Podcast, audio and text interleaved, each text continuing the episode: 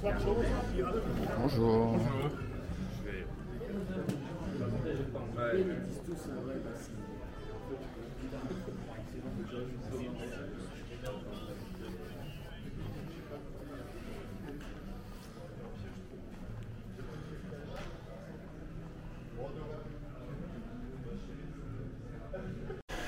à tous et à toutes, bienvenue sur ce reportage pour ce deuxième jour Montreux International Guitar Show 2023. On est le samedi matin, le salon n'est pas encore ouvert, au public on est encore à une bonne, euh, un bon trois quarts d'heure je pense de l'ouverture. Comme je dis très souvent, c'est un peu le moment préféré que j'ai sur les salons parce que ça permet de se promener dans les allées, de regarder les, les, guitares, de les tester un petit peu tranquillement, parce que vous entendez autour de moi qu'il n'y a pas du tout de bruit, bien que ça soit un salon très très euh, tranquille, parce qu'il n'y a pas d'ampli sur les stands, ce qui est une très bonne chose. Et donc bah, c'est ce que je m'apprête à faire avant que la belle journée qui soit devant nous commence. Et puis comme je suis sympa, je vais vous montrer un peu la vue de ma boule qu'on a encore, il fait hyper beau. Voilà, je flippe la caméra et regardez le panorama qu'on a devant nous quoi. C'est carrément ma boule quoi. Bienvenue en Suisse. Je vous présente une guitare euh, du luthier Angelo Von, je sais plus trop quoi, impossible à prononcer, qui produit des guitares sous le nom de Panucci. Je l'avais fait en interview euh, ici au, Mix 2022 et j'aime beaucoup ce qu'il fait. Alors soit il fait des Les euh, magnifiques, soit il fait des Strats ou des télés aussi magnifiques, très inspirées reliques. Et là je viens d'essayer celle-là, honnêtement, qui est magnifique, et une sorte visiblement d'hommage à Jeff Beck. Alors là elle paraît sans doute très très noire sur la vidéo, mais en fait elle est peut-être légèrement marron, un peu euh, hommage à la Les Paul dite Oxblood de, feu Jeff Beck. En tout cas, elle est euh, canon. Voilà, je vous laisse écouter ça.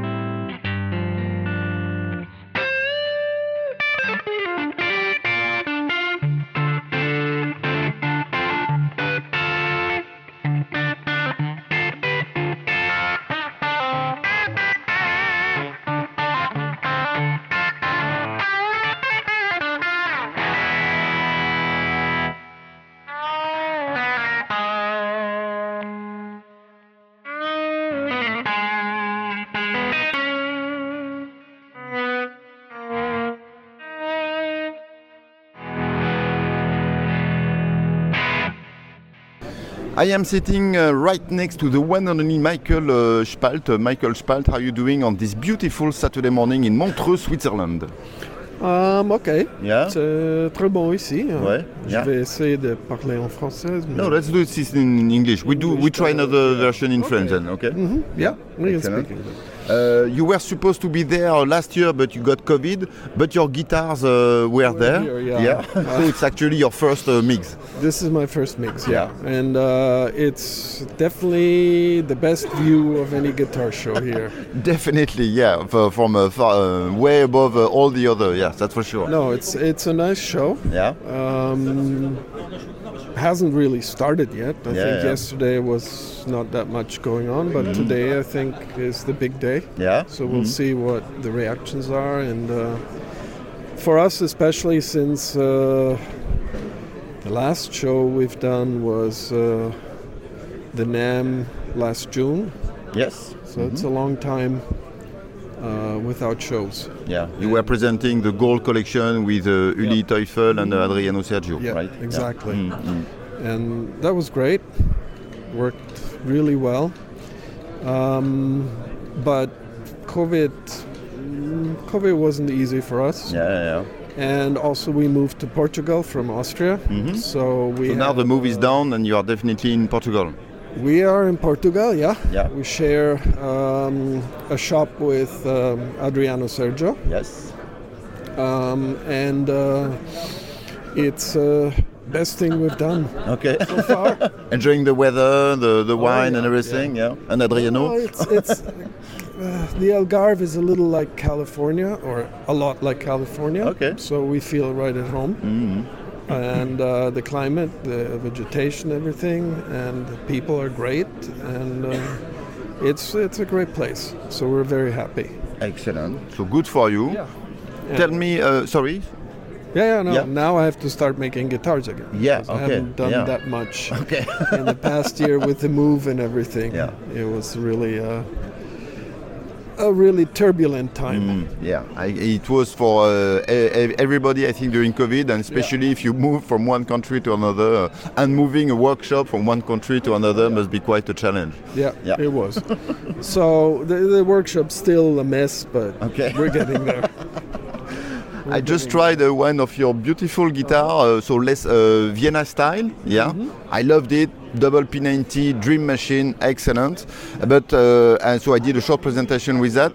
Tell me everything about uh, this um incredible uh, UFO kind of guitar you have here. Uh, this is actually the first guitar I've made in uh, Portugal. Okay. all from scratch.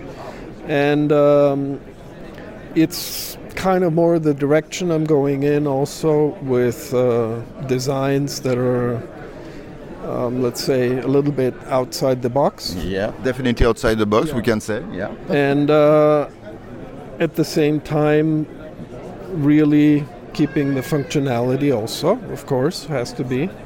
Um, this one is a shape that I've kind of in my notebook, you know, sketched for quite a while, trying to figure out, okay, how, How to make it work? yeah, how to make it work. Uh, and so I decided, okay, this is the one that I want to try as a first one. And uh, it's a little bit similar to the ones I made for the uh, for the NAM show for the gold Yeah. collection. Yeah, yeah. Mm. Uh, same kind of idea of a neck through, um, this rosewood with the wings attached. And the wings are what kind of wood? They're mahogany. Mahogany. Okay. And the neck is an old, it's repurposed rosewood. It used to be a door Okay. uh, frame. You can still see some of the the Ah, okay. uh, old profile. Mhm.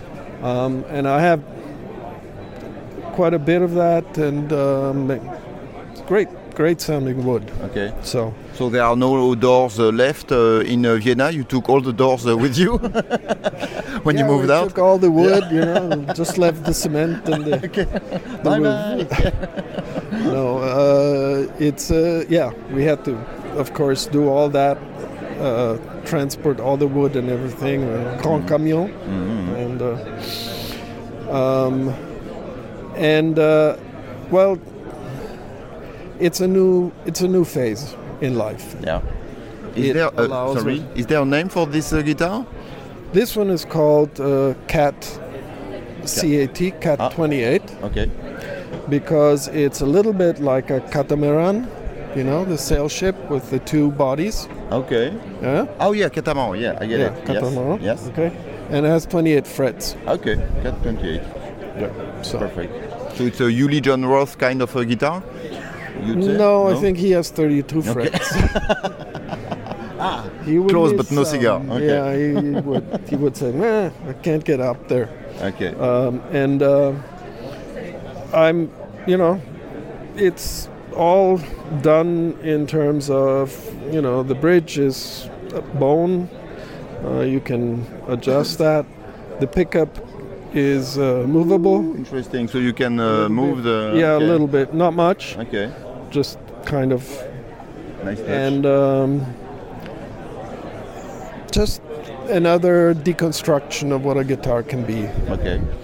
and as a a B also as a let's say graphic or uh uh artistic approach to it and I found that uh, with the like with the gold collection and so on these things really uh, really worked out very nicely and uh, so we'll see I have some more sketches that I want to I'm sure you have some more uh, crazy ideas uh, like that, but it's really amazing how you, you make it work uh, in the end. So, is there a price for this uh, piece of uh, art? uh, yeah Yes. this one is at 12,000 Okay. And what about uh, the nice uh, double uh, P90 uh, machine? the I'm afraid to ask, but I have to ask. The Vienna line goes uh, around 5,000, Okay.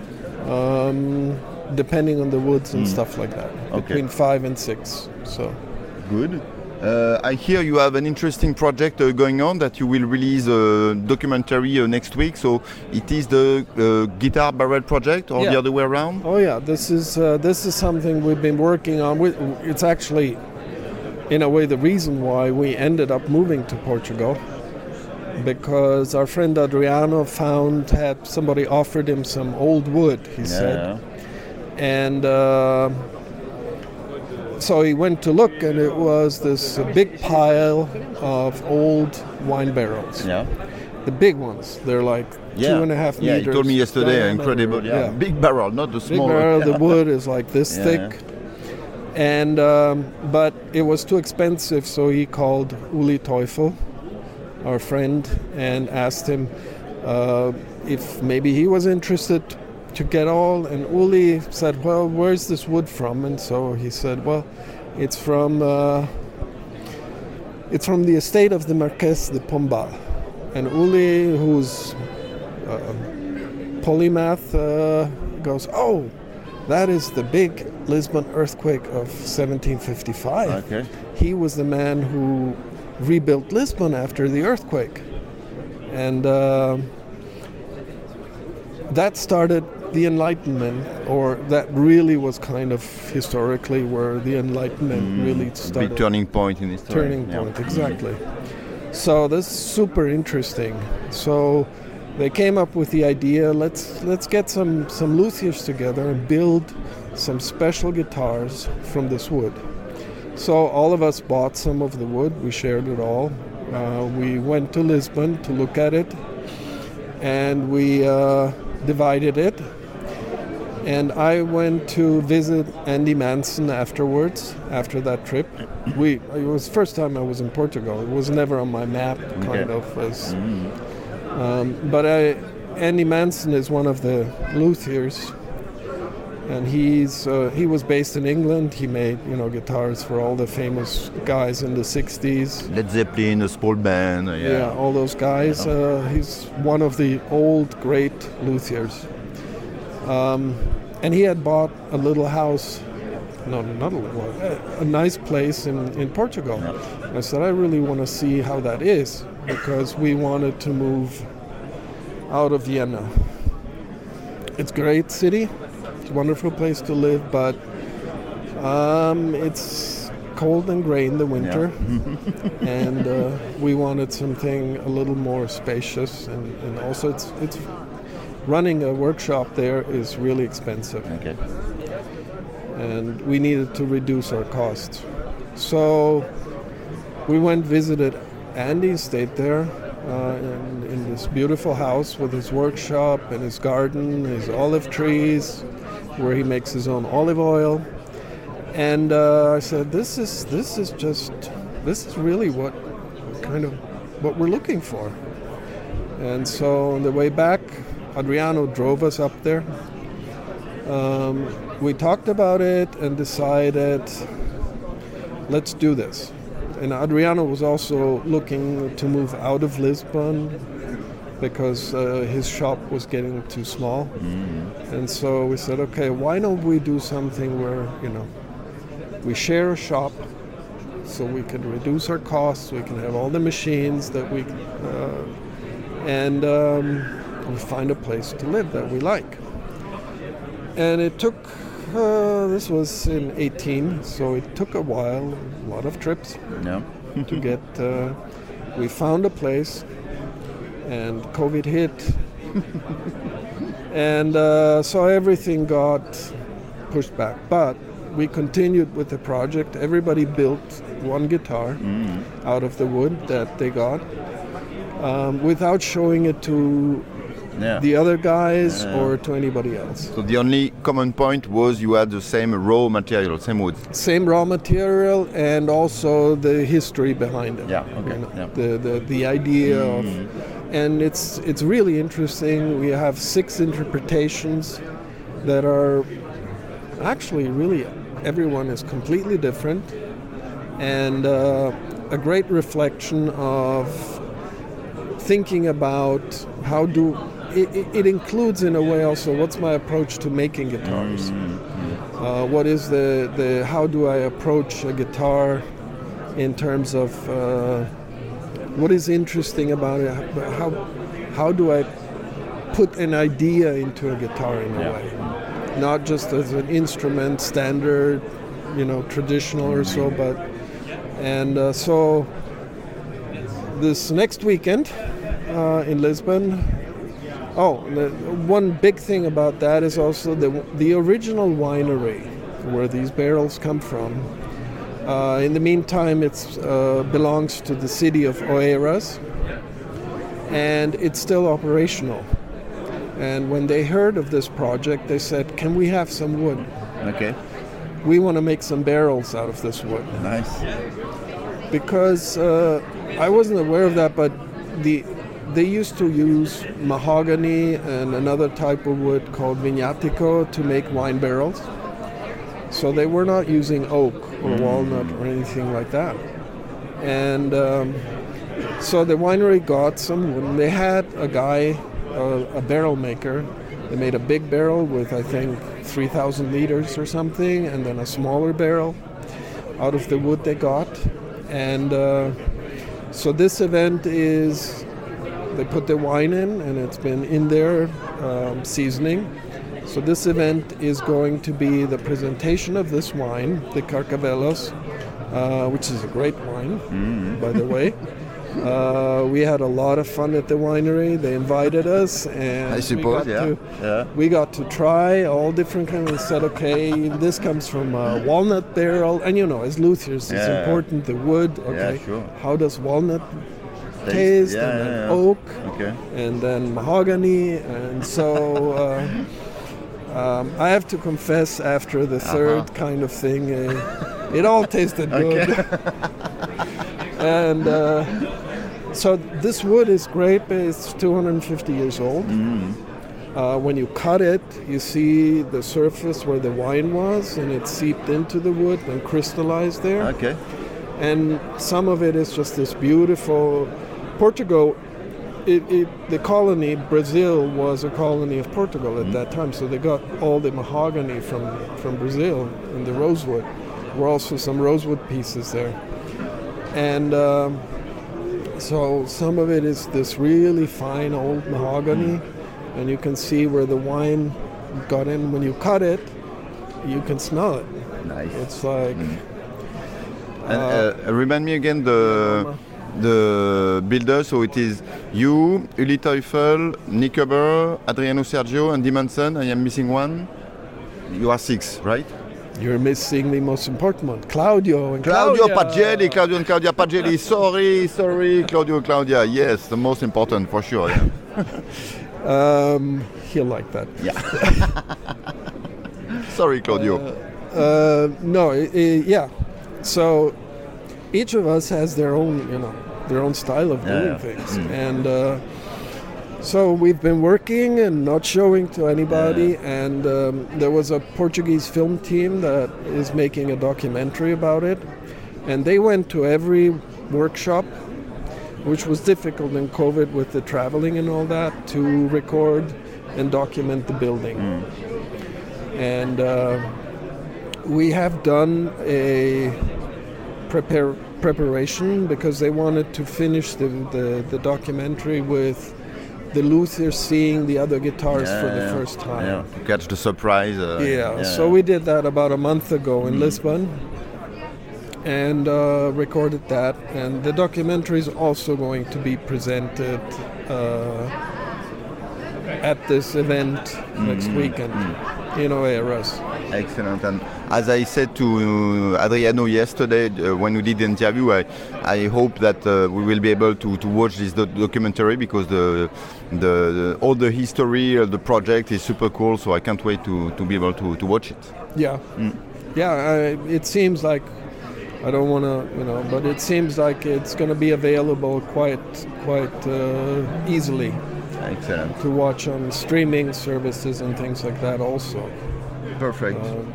Excellent. so yeah, it was a great adventure, and for us, life changing because we we found the place that we want to get, you know, stay in, and, and it's perfect. Perfect conclusion Really too. great. So, Michael, thank you very much. Uh, knock on wood for the rest of the adventure, for this new phase uh, for you, and hopefully uh, we'll see each other at uh, another guitar show, another another place in the world. Yeah. Yes. Well, you're invited. You come Okay. down to. Uh, yeah, sure. It sounds really interesting. Come yeah. to Lisbon. Yes, yes, I would love. I went to Portugal, but it was a lifetime ago and not uh, guitar related. So I definitely need to come back because there is a nice uh, concentration of crazy Next guitar builders. is yeah. the perfect opportunity. Yeah, but I will be in Japan, you know. So Oh, yeah, yeah, that's a little poor me. far, yeah, yeah. yeah. Oh yeah, Osaka show. Is Yeah, right? some uh, yes, yeah. Okay. Yeah. All right. Yeah. Bye bye. Bye bye. Thanks.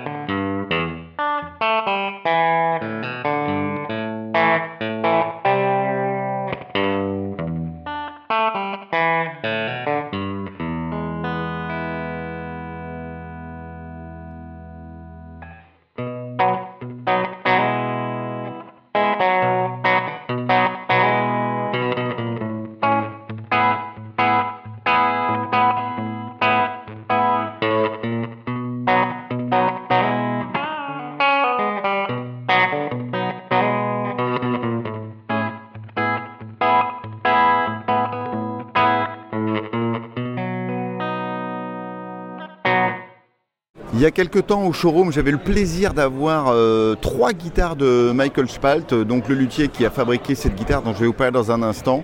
Et je voulais absolument en réessayer une. Donc euh, c'est, vous voyez, une inspiration Les Paul spéciale. Elle s'appelle la Vienna Style parce que euh, Michael Spalt est originaire d'Autriche, de, Vienne. il a vécu à Los Angeles pendant très longtemps et maintenant il habite au Portugal. Et ben voilà, je vais vous faire écouter cette guitare dans, un instant. Là, je viens de me régaler à la, jouer.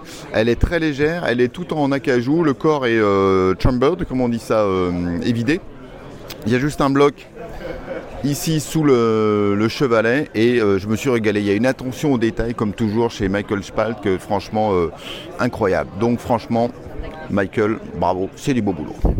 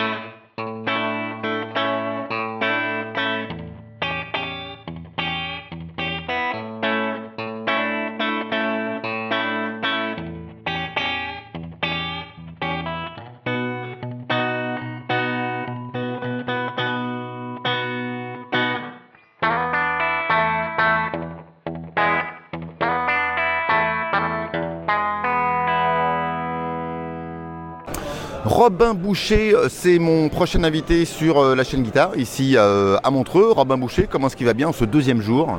Je vais très très bien. On est dans un, un décor mal ici, hein. c'est pas mal. c'est plus que pas mal.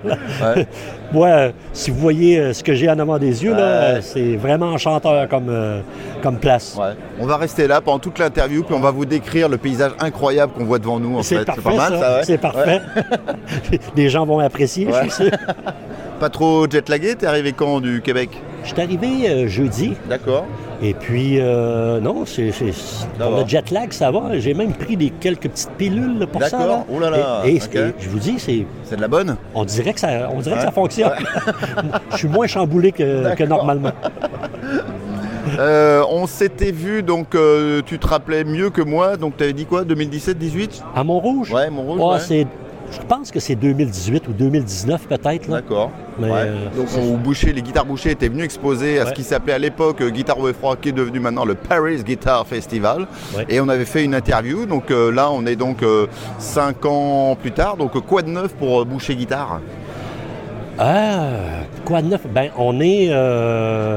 on a sorti quand même quelques nouveaux modèles, même dont ce modèle-là depuis, depuis là. Euh, on est peut-être un petit peu plus présent en, Europe qu'on l'était avant. Euh, un peu plus de points de vente au niveau de l'Allemagne, euh, tout ça. ça, Disons que pour le développement, ça va bien.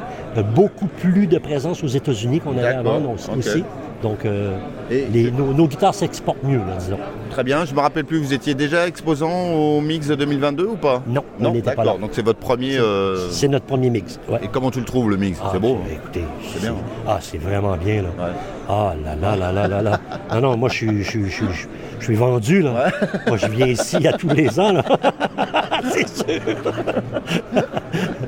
Excellent. Euh, bah, écoute, fais-nous la visite du propriétaire. Parle-nous de ce nouveau modèle. Là. Oui. En fait, c'est un modèle signature. D'accord. Pour souligner euh, l'apport exceptionnel que notre ambassadeur JP Cormier a, a fait pour euh, Boucher. Alors, Ouais. euh, voilà. L'idée d'une. C'est une triple zéro, hein, Ouais. en 12 cases, avec un une longue échelle, long diapason. Et puis euh, en pan coupé, Mhm. d'accord?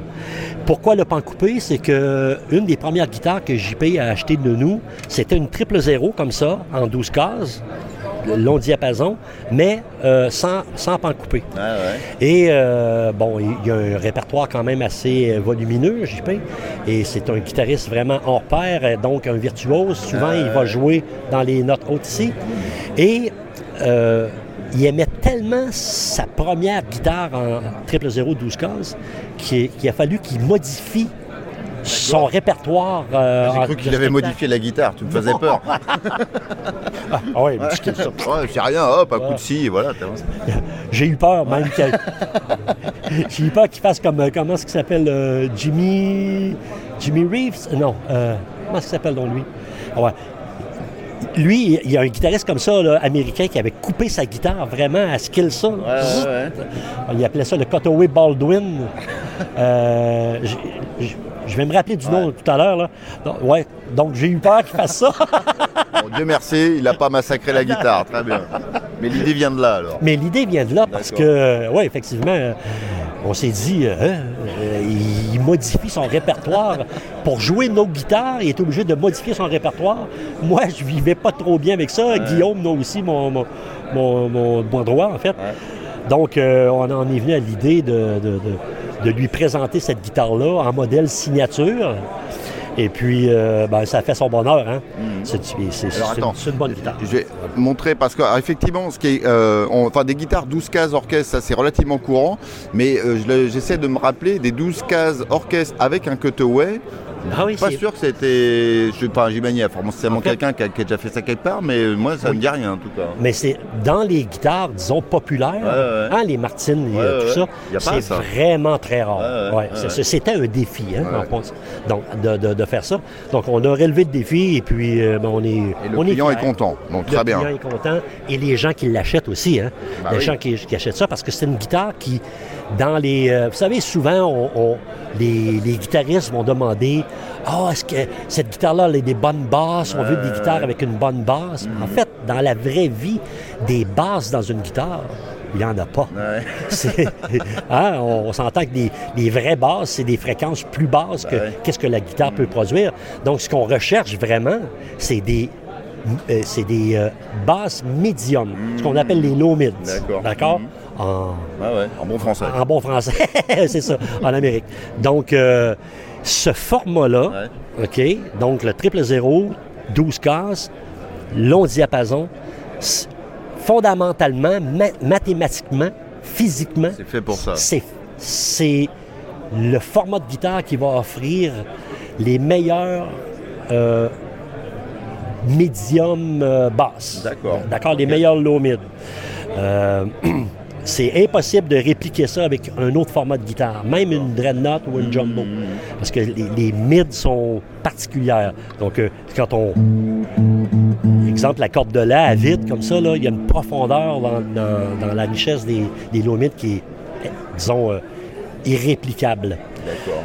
Donc, et c'est ce format-là de guitare, c'est incroyable combien il y a eu de chansons iconiques Ah ouais? Euh, jouées avec ça, des chansons de fingerpicking, là, les- le début des, des, des, euh, Dust in the Wind et euh, Parsley Sage, Rosemary and Thyme, tout ça, c'est fait, là-dessus. hein. D'accord. Donc, euh, on reconnaît le son immédiatement. Il y a euh, quelque chose pour lequel le boucher est très connu, c'est la torréfaction, le, le roasting, je ne sais plus comment il faut dire en anglais, là, des, des tables. Donc c'est le cas, euh, ou c'est le cas de tout le corps, ou c'est juste le bois euh, Explique-nous, juste Sur- la table Sur cette guitare-là, c'est seulement que la table. D'accord, c'est en général la table qu'on passe à ce traitement. ouais. Bon, ouais, ouais, c'est très, très rare qu'on va voir des bois de résonance, donc les éclisses et le fond de la guitare Ouais. torréfié. Torréfié, C'est- voilà. Ouais, c'est ça. C'est euh, c'est réservé presque uniquement ou exclusivement aux tables.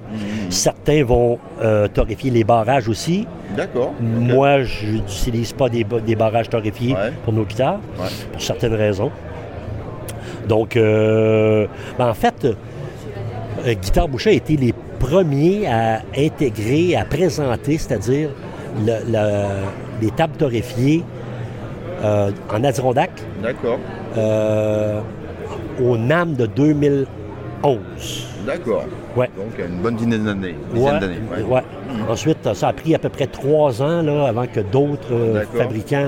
Je me rappelle, j'ai parlé avec des, des- avec des luthiers, là, euh, Richard Over, puis Dana Bourgeois, puis ça. Certains disaient, disaient Ah, Robin, euh, t'es fou.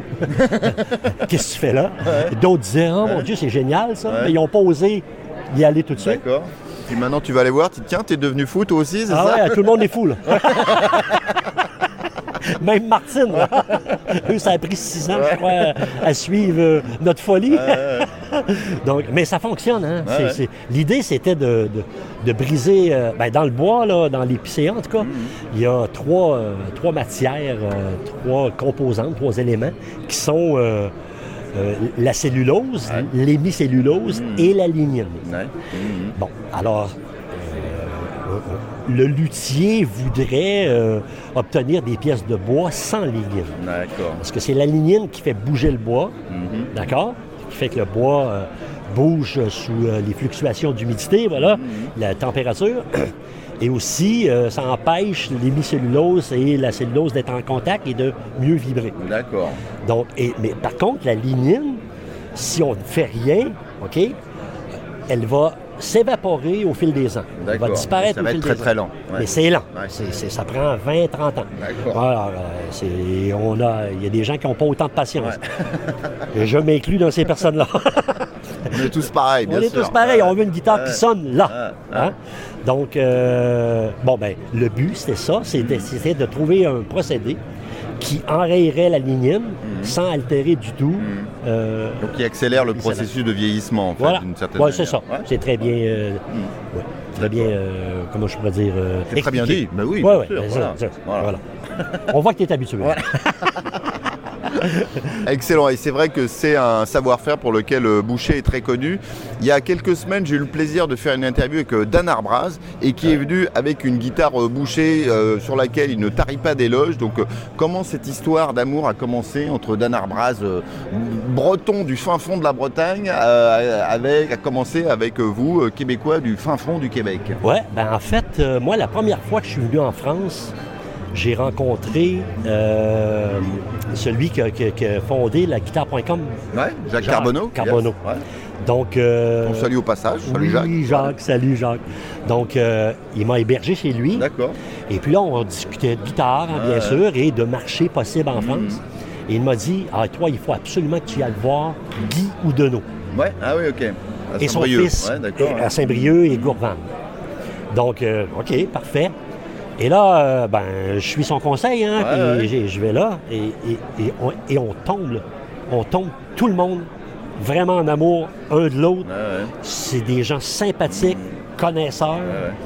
Et, euh, et Gurvan et Guy, euh, comme ça. Il là. faut absolument que je te présente. Exact. Il faut qu'on te présente à notre, notre idole et, euh, exact, et notre porte-drapeau, en fait, hein, porte-étendard, Dan Arbraz. Et moi, j'avais déjà entendu parler de Dan, Ar- Dan Arbraz, hein, musique euh, celtique, tout ça. Ah oui, OK. Et puis, euh, ben, ils ont fait descendre Da- Dan de chez eux. De chez eux. D'accord. Dan est venu nous rencontrer. Et puis, euh, ça a cliqué, hein? Et the rest is history, comme on dit. The rest is, is history, exactement. Voilà. Excellent. Et puis, euh, quel sympathique bonhomme, hein? Ah bah écoute, moi je me suis régalé quand j'ai fait l'interview et euh, donc euh, voilà, visiblement une, une belle rencontre quoi. Ouais, c'est ça. Et là, il voulait une petite guitare, hein, il y avait un problème avec le, Ouais, il là, voilà. Donc, bon, il a fait une petite guitare avec justement un pan coupé comme ça, puis il a bien aimé. On est justement, présentement, enfin, en train de lui en refaire une autre. D'accord. Un peu sur ce format ou un autre format euh? C'est un format OM, D'accord. ouais, Ok. 14 cases avec euh, pan coupé. D'accord. Super. Ouais. Eh ben écoute, Robin, merci beaucoup pour ces belles histoires de, guitare. J'allais dire, je touche du bois pour la suite de l'aventure de Boucher, mais Boucher est bien lancé, donc je sais même pas s'il faut encore vous souhaiter bonne chance, mais c'était un plaisir de te faire une interview, puis on fera une interview dans, dans 5 ans alors. Bah oui, ben, on va prendre toute la chance que vous nous souhaitez, hein, c'est sûr.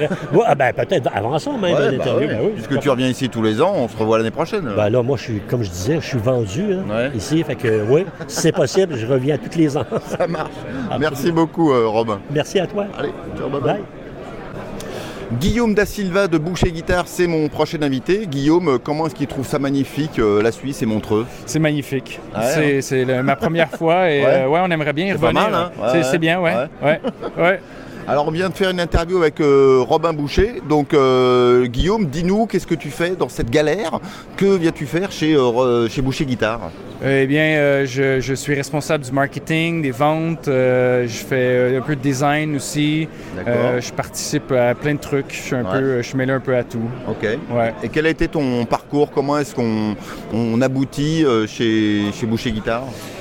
Bien, euh, mon parcours, moi, j'ai commencé par euh, travailler pour une autre compagnie pendant plusieurs années euh, de guitare au Québec. mon père, qui était aussi représentant, bon, c'est lui qui m'a pris sous son aile, qui m'a formé. lui a été représentant pendant 30 ans presque. Donc, j'ai quand même joui de son, de son expérience, très respecté dans, dans, chez tous les marchands avec qui il il, il dealait et puis, euh, puis j'ai appris de lui et je, pense que j'ai, euh, j'ai, eu cette chance-là. Aujourd'hui, euh, j'ai, changé de métier, Robin m'a approché, puis j'ai été choyé et je suis toujours aussi reconnaissant de pouvoir travailler avec Robin et, toute l'équipe. D'accord. Est-ce que tu peux nous dire qu'est-ce qui fait l'ADN de Boucher Guitare. Quand un client craque pour une guitare, puis tu vas nous parler de ses guitares dans un instant, qu'est-ce qu'il vient chercher C'est quoi le, petit supplément d'âme qu'on trouve chez, Boucher? Je pense que c'est un, ensemble de choses. Euh, clairement, il y a, une, euh, il y a une finesse, il y a, une, une, qualité qui est des fois euh, difficile, des fois même à, expliquer. Euh, je pense vraiment que le, souci du détail chez Boucher, par le fait que bon, il y a, beaucoup d'humains, tout est fait encore à la main ou presque tout. Mm-hmm. Euh, il, y a, quelque chose que, que je pense encore que les humains sont capables de donner à des instruments euh, puis c'est fait avec euh, énormément de, désir de, faire euh, les meilleures guitares au monde, de toujours essayer de, que ça soit le plus parfait possible. Mm. puis les gens qui ont une certaine capacité à reconnaître ces qualités-là sont, en mesure de le voir. Puis ils, aiment le, son, le look, tout ce qu'il y a une bouchée potentiellement à offrir. voilà. D'accord. Tout ça. Fais-nous la visite de ce très bel instrument, puis montre-le nous sous toutes les coutures, parce que c'est vraiment, j'ai dire, une bête de course, une bête à concours, parce que c'est très très beau. Alors fais-nous, dis-nous tout. Bon, donc euh, une, édition spéciale qu'on a ah. lancée il y a à peu près un an ici en, érable. Euh, c'est un érable ondé. Euh, bien, bien particulier. on a eu la chance de faire l'acquisition de l'arbre au complet essentiellement. c'est un, un fournisseur d'érable ondé de, qui est situé en Colombie-Britannique au Canada qui nous avait contacté pour nous mentionner qu'il avait trouvé un arbre bien spécial. Euh, on a, il nous a fait parvenir quelques jeux, on les, a, on les a inspectés, on a fait un test, on a été charmé par le résultat, puis on, ben, évidemment... acheté toute la forêt du coup. On a acheté toute la forêt, toute, l'arbre au complet, ouais. Donc euh, ça nous a donné un, set, euh, une quantité de sets quand même intéressante, mais somme toute, on arrive là, quand même après un an et quelques de production à la fin là, de, de cette quantité de, de sets très particuliers qui a un look euh, aussi sur les éclisses qu'on voit qui est, qui est, une espèce d'érable qui, a, deux, deux un peu bicolore, un peu bicolore, qui donne un peu l'impression qu'il y, a du sap ou de l'aubier. Mmh. Euh, on, a, on, a, été avec un esthétique euh, aussi avec des, des, des, euh, des, éléments plus foncés pour venir un peu euh, ah euh du contraste voilà, dans, dans, cette érame qui est très, euh, très pâle. Donc c'est un format OM, c'est ça? un format OM. Celle-ci, c'est un... On, on, a fait aussi dans trois formats officiellement. On l'a fait dans l'OM, la, la, triple 012 cases et puis la Jumbo. Mhm. récemment, on a même fait quelques dreadnoughts discrètement, puis ils, vont, ils, vont, ils vont, vont, se retrouver à quelques endroits par le moyen de de, de- comment je pourrais dire, de, de célébrer la fin de cette, euh, cette édition spéciale. euh, D'accord. ouais. Et euh, la table, c'est quoi? C'est toujours. D'accord. Euh, chez Guitare Boucher, Ouais. évidemment, on ne fait que de l'Adirondack. Euh, toujours les plus belles tables Mhm. qu'on peut trouver dans, dans- dans notre processus. parce qu'on coupe évidemment environ 15 000 tables par année. Puis D'accord. on prend les, les- les plus belles pour nous. On garde les plus belles pour nous. Et le reste, vous faites quoi avec?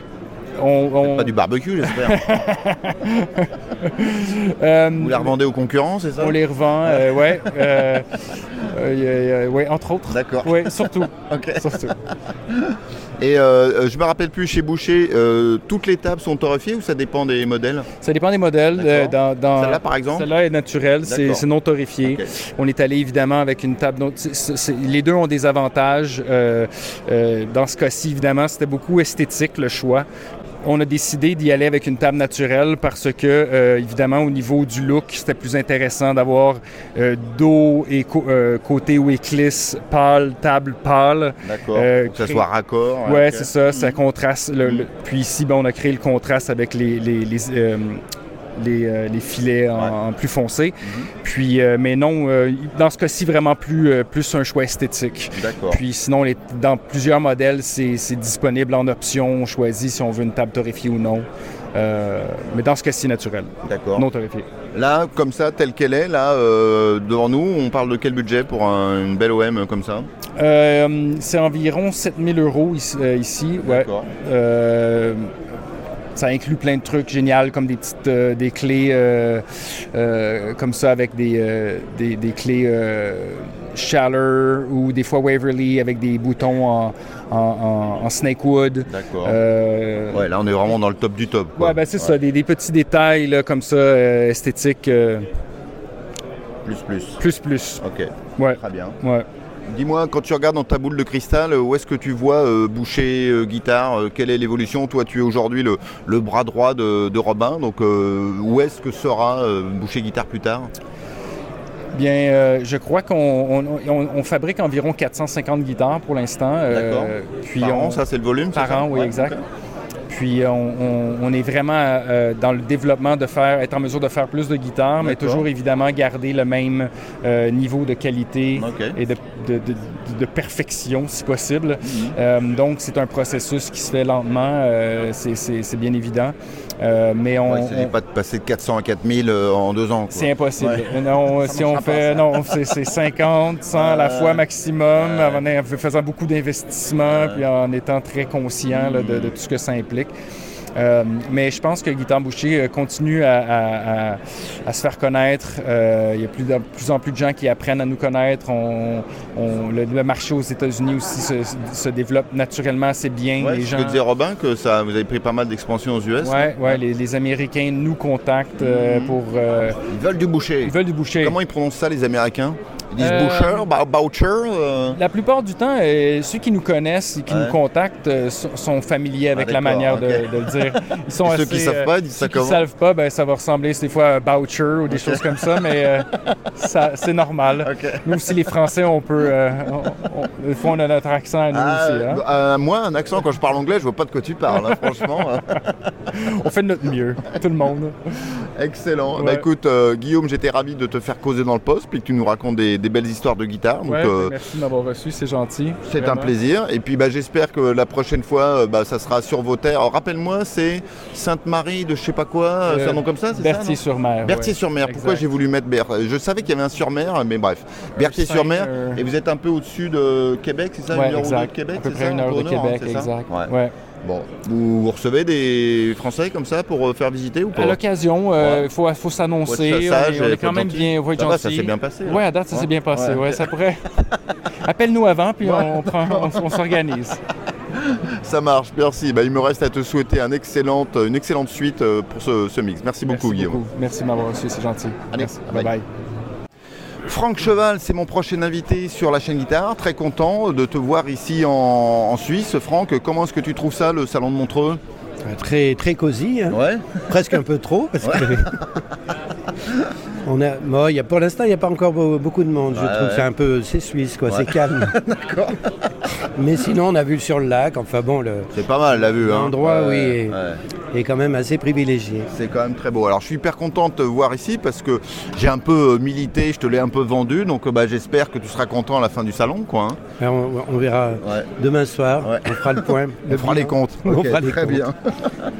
Alors tu as une très belle archtop euh, par devers toi. Fais-nous un peu la, la- la visite là. Bah, écoute, justement, euh, moi je- qui fais pas beaucoup de salons euh, dans l'année, à part Montrouge et Issoudun, je ne m'égare pas dans trop de, trop de manifestations. Ouais, Et euh, à chaque fois, c'est un peu le casse-tête de- d'emprunter des guitares ouais, aux, aux uns et aux autres. Et donc, avec Lucie, on avait décidé de faire quelques guitares d'avance. De folk et de jazz, puisque c'est un peu nos deux casquettes de, de- lutherie. Et euh, du coup, c'était un peu des lutheries plaisir, des choses qu'on ne me demande pas forcément. Donc pas, une commande, une guitare que tu avais envie de faire. Voilà, alors cette guitare qui est une- la seule que j'ai à, à disposition, j'allais dire. Ouais. Euh, donc j'ai fait une, une, pan, une pan coupée une sans pan coupée. La Ouais. pan coupée a trouvé preneur. Mais donc euh, voilà, alors l'idée c'est que j'aime bien les guitares, j'en répare de temps en temps. Les premières jazz qui datent des années 20-30 D'accord. n'avaient pas de cutaway, n'avaient pas de... Voilà, alors je l'ai fait un peu dans cet esprit, j'ai appelé ça Lola Retro, avec euh, ce côté design un peu des premières euh, archtop Ah ouais. de Gibson quoi, de l'époque. On avait fait quelques chroniques même, je me rappelle, sur des guitares, je sais plus si c'était, il y avait une Epiphone que tu avais restaurée, on avait fait une chronique lutherie dessus. Oui, oui, écoute, euh, ça m'arrive de temps en temps. Enfin, je fais un peu moins de réparation, mais là j'ai une Daguisto, j'ai euh, quand même encore quelques belles, belles pièces. oui. D'accord. Alors donc voilà, alors euh, qu'est-ce que tu as utilisé? Visiblement des beaux morceaux de bois d'arbre là. Oui, alors euh, là c'est un, un, un quilted, ce qu'on appelle un érable américain pommelé. Ouais. Alors euh, bon, je fais de temps en temps des guitares euh, de, de- dans cet esprit, en dehors de mon sycomore. Pour éviter les voroïdes de l'époque, je fais la filetterie en buis. D'accord. Ça, ça reste quand même une, une- d'esprit euh, artisane, j'allais dire. Et puis un petit décor sur la tête, euh, façon un peu art déco. Un cordier un peu dans le même style et, et un micro euh, fait sur mesure par Nicolas Mercadal, des micros Benedetti, D'accord. dans l'esprit des deux Harmons, un peu des, des premiers simples bobinages de... Donc ça c'est simple bobinage, c'est pas un bucker, c'est un peu un look un peu, mais euh, oui, on c'est un simple. Oui, c'est un simple bobinage, ouais, avec les vis au centre. Et il est genre fixé à la, à la touche, c'est ça? Il est ce qu'on appelle flottant. Donc il n'est pas fixé à la touche mais sur la plaque mais et j'ai un petit volume ici pour la qui est caché sous la pour la, le, le volume. Et puis le, le scie en acre comme ça se faisait sur les, les premières euh, L5. D'accord. Et- C'est visuellement ou ça a un impact sur le son? Enfin tout un impact, tu vas me dire, mais. euh, Tout un impact mais c'est voilà, c'est pour garder l'esprit aussi puis c'est beau quoi. oui, c'est carrément beau, absolument. Donc, euh, Ouais. Madame. Très bien. Et euh, donc juste je reviens au micro, donc du coup on n'a pas de défond sur la table. La table euh, elle est plus enfin dans son intégrité j'allais dire. Non, ça m'est arrivé même de- pour certains clients de, de fabriquer ce type de guitare sans micro, avec des cordes folk. Et on a, euh, on a une résonance euh, aussi puissante qu'une vraie acoustique, bien sûr. D'accord. Mm. Et table, tu m'as dit ce que c'était Alors c'est de l'épicéa et évidemment tous les bois sont sculptés, Ouais. ce qui donne la qualité acoustique à l'instrument, bien sûr, oui. D'accord. Magnifique. Et donc oui, donc tu dis, tu as parlé de la filetterie, donc euh, c'est une matière qui est noble. Enfin, je veux dire euh, versus c'est c'est du, c'est du bois. Donc on voit, ça a la couleur du plastique, mais c'est du bois, quoi. Voilà, c'est ça, c'est le, le- le buis a cet avantage. Alors c'est un peu technique pour, pour les, les mettre autour des ouïes Ouais, et tout ça. ouais. Ça se tord pas comme du plastique. On peut pas le faire chauffer un peu et hop. euh. Alors bon, on y arrive quand même après, avec un peu de patience. Magnifique. Est-ce qu'elle est plus euh, orientée sur un style de, de guitare plutôt qu'un autre on, on a parfois tendance à cantonner les hardstop à que le jazz et en fait il y a beaucoup de gens qui disent mais non une hardstop on peut faire plein de choses avec quoi. Mais oui, il y a des gens comme Francis Cabrel qui utilisent ça sur des chansons et à l'aveugle, on est c'est impossible de savoir que c'est Ah une ouais table voûtée, comme on dit. D'accord. Et oui, oui, ça a il y a des gens euh, qui peuvent faire du, du- dans l'esprit de Chet Atkins, du, du picking, Ouais, ça, ouais, ça peut fonctionner très bien. On peut s'en servir pour faire du blues avec des tirants un peu moins gros. Euh, évidemment, de toute façon, les premiers bluesmen. Orville Gibson, quand il a imaginé cette guitare, c'était un problème de- de- d'amplification. Ouais. Les instruments étaient plus puissants que la guitare, violon, banjo, voire la mandoline. Et donc, évidemment, euh, son souci, c'était quand même la projection, de, de faire des guitares puissantes. Et dans les orchestres de Benny Goodman et autres, quand il y avait Charlie Christian qui jouait, c'était pour la pompe, hein, pour faire, euh, même s'il lui a commencé les premiers chorus, euh, c'était pour essayer de couvrir euh, un ensemble de cuivres quand même, c'était un challenge. Et donc les guitares ont pris du volume. Les premières L5 avaient cette taille-là. Et après elles sont passées en 17 pouces, ça c'est une 16. D'accord. Voilà. Donc ça c'est la plus, la plus petite taille des, des jazz en général, c'est ça Alors il existe des 15, Ah des ouais? 15 pouces et ça va jusqu'à 18 en général. D'accord. On n'a pas parlé du sujet qui fâche là, le, le budget pour un avion de chasse comme ça là Euh, ça varie, ça dépend un peu des bois. Une guitare comme ça, elle est dans, dans une gamme à peu près autour de 12 500. D'accord. Ok. Mais bon, ça, ça dépend, oui. Ouais. J'ai eu le plaisir de croiser euh, Diane Tell que j'avais rencontré aussi chez toi. On avait fait une interview, euh, une guitare et son luthier, et vous allez refaire un petit quelque chose ensemble, c'est ça euh, Parler un peu de vos collaborations tout à l'heure? Non, alors ça s'est fait hier. On présentait le, mon livre, Ouais. là, le, le- le- Le chemin du luthier. Et puis elle a agrémenté mon petit propos par euh, deux, trois chansons. Ah ouais. Donc c'était très sympa parce qu'elle habite pas très loin d'ici, en fait, à une heure de voiture. Et elle m'a prêté aussi, je suis venu avec seulement deux guitares. Et elle m'a prêté, euh, elle en a trois de, de l'atelier euh, chez elle. Et donc euh, elle me les a prêtés pour, pour compléter ma présentation. C'est bien des clients comme ça, c'est cool. Ouais, j'adore, ouais. Ouais, oui. Non, non, j'ai de la chance. Ouais, super. Bon bah écoute, magnifique. Euh, Franck, j'espère que j'aurai l'occasion de revenir euh, dans ton atelier pour faire d'autres chroniques. Tu sais que c'est un, un contenu dont on me parle très souvent et qui, j'allais dire, qui passionne les foules. Donc euh, je suis sûr que tu as encore tout un tas de- d'histoires, de belles histoires à raconter. j'espère, peut-être, oui. C'est un plaisir partagé. Dis-moi, comment les Suisses ont accueilli ton, ton livre? Alors pour l'instant c'est confidentiel, il n'y en a que quelques-uns qui sont partis, mais il y en a qui le connaissent, j'en ai expédié quand même. Moi je, je vends en général une, au moins deux guitares par an en Suisse, alors j'ai une espèce de, de- de- Pas de réseau, faut pas exagérer, mais du coup c'est aussi une des motivations de, de- de remercier tous ces gens-là qui sont venus à la, à la maison euh, chercher des guitares, de dire ben, je viens chez vous pour Regardez, une fois. j'ai passé la frontière, c'est moi qui Voilà. viens. quoi. Oui, ce qui n'est pas une gageure, parce que on reste un peu dans les bureaux quelques temps. Quoi. Mais On est bon, quand même pas tout à fait en Europe ici. quoi. on m'a pas arrêté, donc j'avais fait les papiers correctement. D'accord, très bien. Bah, écoute, merci euh, Franck. Et puis je touche du bois et je te souhaite tout plein de bonnes vibrations pour la suite de ce mix alors. hein. Eh bien, écoute, euh, on souhaite ça à tout le monde, tous Voilà. ceux qui sont ici. Allez, bye. Bye.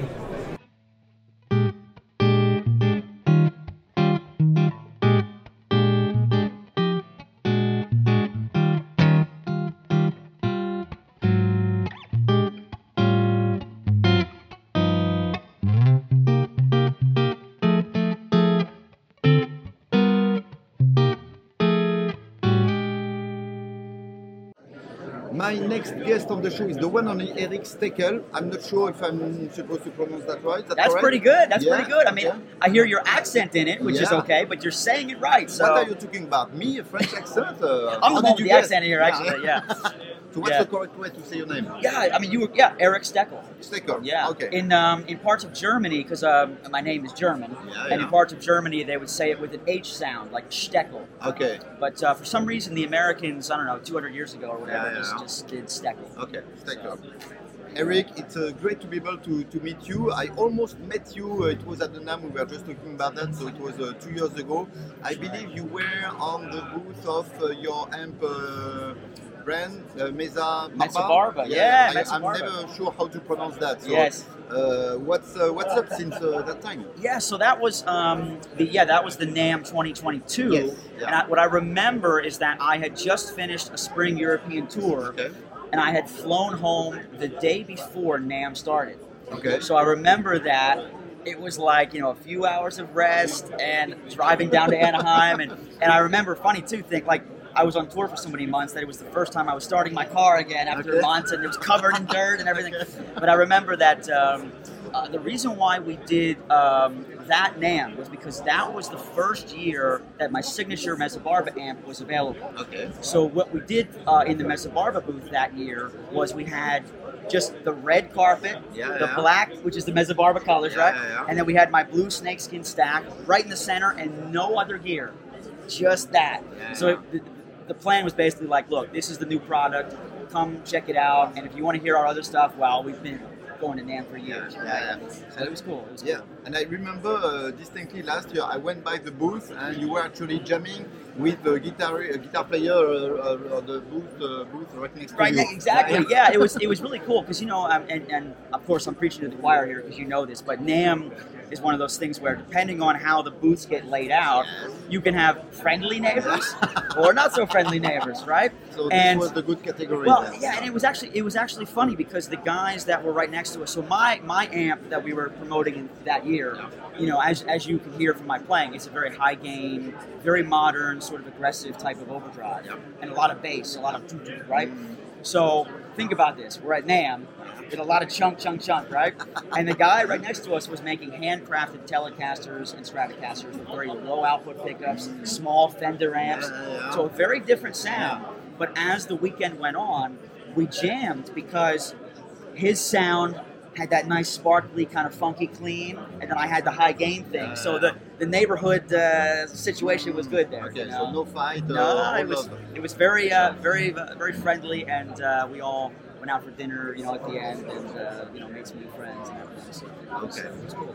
Uh, tell me a little bit more about yourself. How did you? Uh, what was your very first guitar? That's usually my first question. So my very first guitar was actually, um, you remember those o- Ovation acoustics, the budget yes, ones, right? back. Yeah, yeah. yeah, yeah. So they made. Um, so even as a grown adult, I'm small, right? But when I was a kid, I was very small. So I remember, I remember that Ovation back then. Not sure, sure if they still do it, but they made like sort of like kids size guitars. Okay. I wouldn't say three quarter because it was even even smaller than that. It was a very small guitar, and that was my first guitar. And I remember I just learned how to play, you know, the pentatonic scale, shuffle, else? What shuff, shuffles in E, A, G, right, right.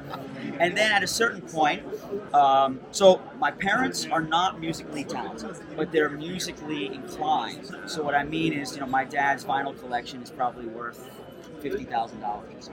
He has first editions of Skinner, Foghat, Eddie Van Halen, right? So I grew up with that kind of music. So I'm like eight or nine years old. I got this little Ovation guitar. My parents have these great albums. And at a certain point, my folks were watching me play this acoustic, and they said, "Wow, you know, he's he's bending a lot, vibrato. Time to get him an electric." Okay. right? So then uh, my dad and my uncle um, went in together. They split the cost, and they bought me my first just classic American-made Stratocaster two-tone sunburst with maple neck. Nice. Okay. Can't go wrong with that. Absolutely, Yeah. just just everything about it was classic. Big neck though. Yeah. Okay. For a small guy, and it was a you know big, thick, uh, sort of '50s, you know, late '50s uh, shaped neck. But um, that was the guitar that I used on my first album, and that was the guitar that I was playing when John Mayall um, picked me up and took me on the road with him and, and uh, had me record with him and tour with him. So that that So that guitar was the big is turning point. Uh, Oh, to, yeah. To have a Oh gig. yeah, yeah. So I'll give you the short version of that story. So I was playing. Um, I grew up in Philadelphia, Pennsylvania, and I was known in that scene, in the local bars and clubs in that scene, as like, wow. Have you heard about this like 12 year old kid that plays like a grown up? You know, so I was getting a fan base in my hometown, which is okay, but you want to, you know, you want to expand, right? So I was playing. This is bizarre. I was playing in a crappy hotel. So Americans will know I'm talking about. A Howard Johnson's, which is like a you know, right? And they had a little stage, and there was a man that came to see me, who his good friend was a woman named Barbara Strauss, who ran the Sarasota, Florida Blues Festival. Okay. The festival had been around for 25 years, and every year, the 12 o'clock noon slot was given to someone under the age of 18.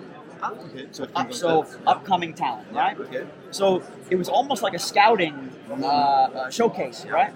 So my family, we, we flew down there to Florida, and I was, you know, 12 years old.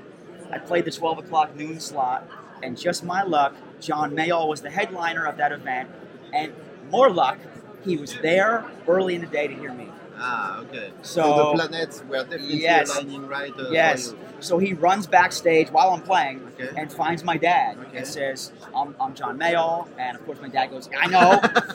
No And shit, I am we- the Queen of England. Yeah, yeah, we have all your albums, right? And, and John says to my father, I would really like to hire your son professionally, legally, Okay. to come uh, uh, tour with me for the next few years and uh, and be my special guest guitarist. So I want to make this clear because some people think that I was uh, the main guitarist. Buddy Whittington was John's guitar player in the Blues Okay. Breakers. I didn't replace him. I was the special guest. So I would come out maybe three or four songs into the show. I'd come out, Okay. and then we toured like that forever. Nice. And then by the time it was 2005, two years later, I uh, did the guitar work on John's Road Dogs album. And then um, from that point on, I kind of had my own career. Yeah. You know, that, that sort of got me out of the bars Yeah. uh, and into, you know, the rest of the world, Yeah. Europe and uh, Australia and the UK. And so, It's good to get out of the bars when Absolutely. you are 12 years old. Right. Right, exactly, exactly. And you know, back then they would smoke. Uh, That was before the law changed. So it was really bad for your health, you know. Uh, what did you pick up from playing with such a music legend as uh, your take out? Yeah, so a lot of people ask me this, and they're always surprised by the answer because I think when people ask the question, they're asking it more musically. Like, musically, what did you learn from playing with John? And you know what's weird? I, I say this with no arrogance, but I didn't really learn musical things. I learned everything else. I saw the way John interacted with the promoter.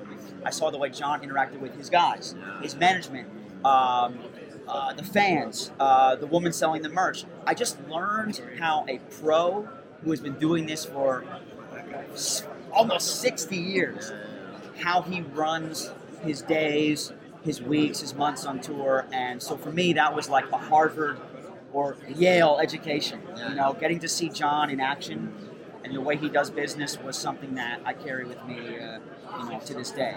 So every day that I work, like today, I always try to measure up to the way John did things. I don't always, I don't always succeed. Sometimes I fail. Sometimes I get mad. Sometimes I get a little emotional.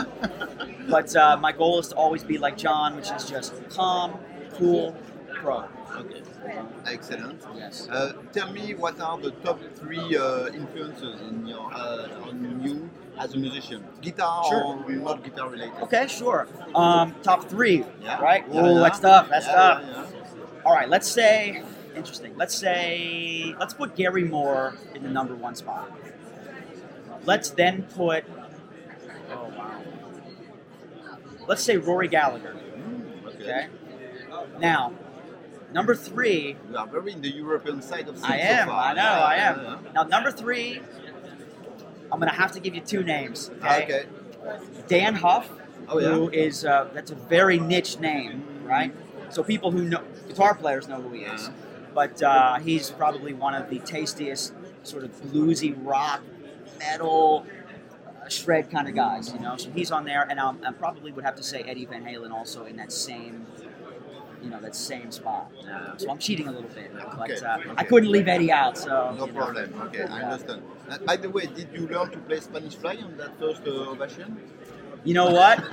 I, I did not. Okay. And I, you know, it's funny. Um, I don't think we threw the guitar away. So I, I'm assuming that somewhere, maybe in my parents' house, my, maybe my grandparents, it's probably somewhere. Okay. But I haven't seen it in 20 years, but it's somewhere. We didn't throw it out, so it's somewhere. I'd love to pick it up again. It's probably only like this big, you Yeah. know. But, but uh, hey, you know what? I'm here today because of that. Excellent. Uh, it, it seems that uh, in your guitar tone, you are always uh, uh, you are using a lot of gain, but still you are you have the definitely definitely the ability to, to manage that huge amount of gain. And I'm sure if I would plug into your uh, amp, I would don't know how to drive that uh, Sure. You know, so Right. how do you handle that? Right. Very good point you just made because um, the guy who actually plays bass for me uh, in America, a guy named JP Cervoni, he was actually the guitar player in Buddy Miles' band for years. Okay. Okay. So he's a guitarist, actually, Yeah. right? And but he's also a very good bass player. But the point I'm making here is that whenever I'm jamming on my rig and I hand my guitar to JP, whenever he plays, it sounds like I turned the gain up more because the way his hands are. Yeah, okay. So when I play, my palm is always clamped down. I'm, Okay. mu- I'm muting almost 99% of the time. Ah, okay. So I that's am the secret. right. I am palm muting way more than people might even realize, and the reason is because when the gain is that ferocious, what happens is the amp and the guitar become so alive that it's like a wild animal, Yeah, yeah, right? So if you can't tame it, all the audience is going to hear is feedback, right? so some players, like my friend JP, whenever he picks up my guitar, he always says, "Turn the gain down." You know what I mean? So it's it really is true the cliche that you hear all over all over the places. Oh, it's in the hands. Well, it's true because everybody that plays my rig um, sounds different, and um, that's that's kind of a good thing because if you're buying signature gear, uh, you want to be able to make it your own at a certain point. You know, even if you're a big fan of an artist and you buy it because of that artist, you don't want to just be a copycat. Yeah. You know? So I think that's that's the that's the cool thing about guitar. Uh, what is in the works for Eric for the next uh, month? Where are you going? Lots of touring. Uh, so originally this year we were thinking that there was going to be some studio work, maybe like a live DVD kind of thing. But then um, my management sent me the uh, you know the itinerary for the year, and we're touring all the way through, like like nonstop until Thanksgiving. Okay. So basically, this year for me is going to be uh, lots of road work, lots of travel, and then maybe by the holidays I can get back into the studio. Okay. But it's going to be a busy year of gigs for sure. Is, is there a secret to keep the, the fire uh, alive and kicking for such a long time uh, stretch of playing on the road? Well, so yes, um, uh, it's, but it will surprise you. So it's it's. Uh, I'm sure you've heard this term "mind over body." Yeah, yeah, yeah. you know, which is basically saying that whatever you feel is, is a direct relation to how you are thinking, right? So sometimes what happens on tour is, and me and my bass player, we joke about this all the time. Sometimes when you're under the most stress, you play the best. Because when you get on the stage, that's your domain, right? So I can just unleash. So if, if we had problems with the van, or we had problems with the, the hotel, or we were late for something, when you get on that stage, all of that stress comes right out. You know, it's, it's a release valve. So I would say that to keep the fire and the passion and to not get sort of bored or monotonous or feel like, ah, it's just another gig. Because I've seen guys that, that get that way, right? So for me, it's more about making sure that every day you find some little piece of um, searching for the word here. Almost like rage. I don't mean rage in a bad way though. I mean just that that thing that burns inside of you that says, I want to be the best. I want to be great. I want to be better than I was last night. I want to be, you know, better than I was last year. So it's a bit of an inner passion, inner rage. That is what keeps you from just saying, ah, I don't care. Yeah, yeah, just another gig. Right, right. Because I know. Put even more gain. Yeah, I right, right, right, right, right, exactly. Yeah, I think because I've seen it happen to guys that you know they, um, you know, I'm not going to say any names, but I know a couple of guys that they're touring to basically pay off um, things like back taxes, or maybe they had some trouble with the law, and they're playing only to pay somebody back. And the problem is, you can see when you watch them that they're literally just up there because they have to be. Yeah, just at the office. And, Right. And I and I see that as like that to me is my mission to never become that. And if I ever feel like I'm getting that way, it's time to clear my head, take a vacation, something, and then come back refreshed. Because I, I never want the fans to say, let me give you an example. So on Instagram, it's very global. My fans are from all over the world, right? A lot of people message me about this show, right? Saying, hey, Eric, I've been following you for 10 years. Finally, I have the opportunity tonight to see you.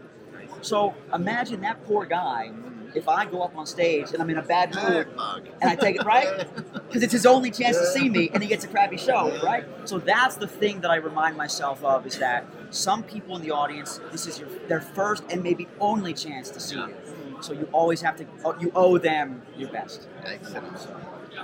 Uh, great conclusion, Eric. Thank you very Thank much you. for your time. I wish you all the best for the concert tonight, and Thank you. hopefully next time we'll do something uh, guitar man or something like that. Absolutely, absolutely. This is a lot of fun. Thanks for having me and we'll be back. It's a pleasure, and I will be there at the concert. Cheers. Bye bye. The one and only Martin Miller is sitting right next to me. Martin, are you surviving? Uh, this is day two of the mix. You are regular here. You are here every year, basically. Second time, yeah. Second time, I hope yeah. there will be a third and fourth and fifth time. Yeah, so, yeah. I'm surviving. Surviving is the right word. Yes. Excellent. Uh, so tell me uh, what is what was the, what is the difference you saw between what are the differences I should say between last year and this year, for example, as you are the expert of the Ah. mix now. I don't know. For, for us, it's pretty much the same thing, which is something I like. I like I like tradition. Yeah. Um, it's like almost like a class meeting. Yeah, Like okay. uh, once a year, we meet the schoolmates. Uh, it's a it's a fun trip.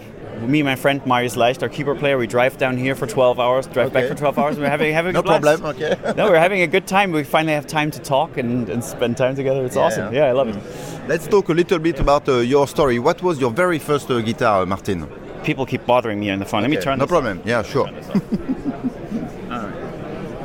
So What was your very first uh, guitar, Martin? It was a very, very cheap Hondo electric guitar. It's called Hondo. It has Teletubby stickers on it nowadays. Okay. It's the worst guitar I've ever touched, ever laid hands on. If you hit the strings too hard, they jump out of the saddle, and it's, it's, Ah, it's, it's a okay, nice. disaster. Yeah, it's, Okay. it's really, really bad. And what was the initial inspiration for you to, to start up, to, to pick up the guitar and to do what you do now? That's, I think it was my father's record collection. Okay. I was listening to the Rolling Stones. I was listening to Pink Floyd at, a- at a young age. The guitar was always what what it, what seemed to uh, take most of my attention. Like would, Okay. would go towards the guitar. There was some instinct there. I Mm-hmm. thought the guitar was the coolest instrument out of them all. Okay. Yeah. Uh, name uh, top three influences in your life as a musician or guitar player. It can be guitar or not re- guitar related. Guitarists, uh, I would say John Petrucci, Okay. Pat, Pat Metheny, Steve Morse. Okay. Yeah. Interesting mix. Okay. Yeah, yeah, ve- very good. Yeah, Mm-hmm. it, I love it. It's it's uh, it's got you got John Petrucci, who's like the the heavy metal prog master. You got Pat Metheny, who's the jazz genius, and Steve Morse, who's like the man can do anything. What is in the works uh, for Martin Miller for the next uh, couple of months ahead of us? Well, the first couple months of this year were so busy that I'm not sure I have anything left. Okay. Uh, it's, it's like I, I released in the within 23. I already released a book, a new signature guitar, Yeah, a record, yeah. a record, and I'm going on my first tour with with the Martin Miller Session Band. So I'm trying to expand on all those things. I want to make another record for next year, hopefully. Okay. Um, and I also want to tour a lot more with my band. Okay. Is there a secret for you as a professional musician to to keep the fire alive and to have the same inspiration over and over, or to move to other projects? Yeah, for me it was actually uh, to start singing. Okay. Uh, I felt like I, the guitar, there was something about the, the guitar scene that bothered me a little bit and that, that dragged me down a little bit, uh, like six, seven years back. And learning another instrument Okay. really, really made the guitar more exciting for me again. And it seems that when we watch the, your video where you are singing, you are definitely not a guitar player singing, but a singer singing and a guitar player. So usually, sometimes when the guitar player sing, it's not that great. So you see what I mean? So- Well, the, the results may vary, but yeah, Okay. I'm trying my best. I'm studying very hard. I'm Okay. taking a lot of vocal lessons and yeah, studying pretty hard. So just like I studied the guitar, Okay. very, very intensely. Uh, Same question. What would be your top three uh, influences as a singer? As a singer, uh, man, I always I always miss out the good ones when I think back on this. Uh, I like Ronnie James Dio. Okay. Um, I like Bobby Kimball from Toto Oh yeah. and James Hetfield. Okay. Hmm, Another interesting mix. Uh, if people want to get more information about what you do, well, uh, what is the website? Where do they follow you and everything? Yes, so that's www.martinmillerguitar.com. Um, and all the info is linked there. Check out my YouTube channel, uh, Martin Miller on YouTube. You'll find all my stuff. Everything is linked there as well. Excellent. Yeah. Any top secret you can share for the next upcoming videos we are going to see uh, to see on your website, on your YouTube channel? Yeah, I mean? so uh, yeah, um, th- there's going to be a new medley ah, very soon. okay. Yes. And we won't know more information. no, no. okay. That's all you're going to get. Martin, thank you very much for stopping by here, and uh, I wish you a safe trip uh, back home. Thank you Thank very you much. very much. Thank Nice to meet you. Bye bye. Bye-bye. Cheers. Here we go, five minutes. Mon prochain invité sur la chaîne guitare, c'est Yannick de Illuminapi. Alors je tiens à dire que c'est proprement scandaleux parce qu'il vient de me filer non seulement une pédale de fuzz, mais ensuite un, un t-shirt. Donc euh, bah, bah, merci beaucoup Yannick. Bah, rien. Et puis euh, bah, ravi de te rencontrer pour de vrai. On s'est déjà vaguement croisé de loin, mais c'est la première fois qu'on se rencontre, hein, c'est Oui, ça oui, hein oui, Ouais. c'est ça, ouais. ouais. Bon. Donc, euh, bah, écoute, c'est le moment de raconter ta vie. Euh, Dis-moi, euh, à quel moment on se dit que ça serait une bonne idée qu'il y ait une nouvelle pédale de fuzz sur le, sur le marché? Oula, alors c'est une longue histoire. Ouais. Alors en fait, moi je suis fan de- du son Gilmour. D'accord. Je voulais me refaire un peu le son, le son Gilmour. Ouais. Et du, coup, du coup, je me suis penché un peu sur les, sur les Big Muff que je connaissais, la pédale mythique de Fuzz. Bah ouais. Et j'ai regardé un peu les différents modèles qu'il y avait. J'ai vu qu'il y avait le modèle triangle que Gilmour utilisait tout au début. Et euh, de ça, je me suis dit, je vais aller voir sur Reverb combien coûte une pédale d'origine. Et quand j'ai vu que ça coûtait euh, 1600 balles, Ouais, je me ouais. suis dit, ouais, non, Je vais en prendre deux. Ouais, oh, vous me faites une palette et puis voilà. Et donc je suis électronicien à la base et je me suis dit bon, je suis pas plus con qu'un autre, euh, les plans se trouvent assez facilement, je vais essayer de revoir un peu la, la chose.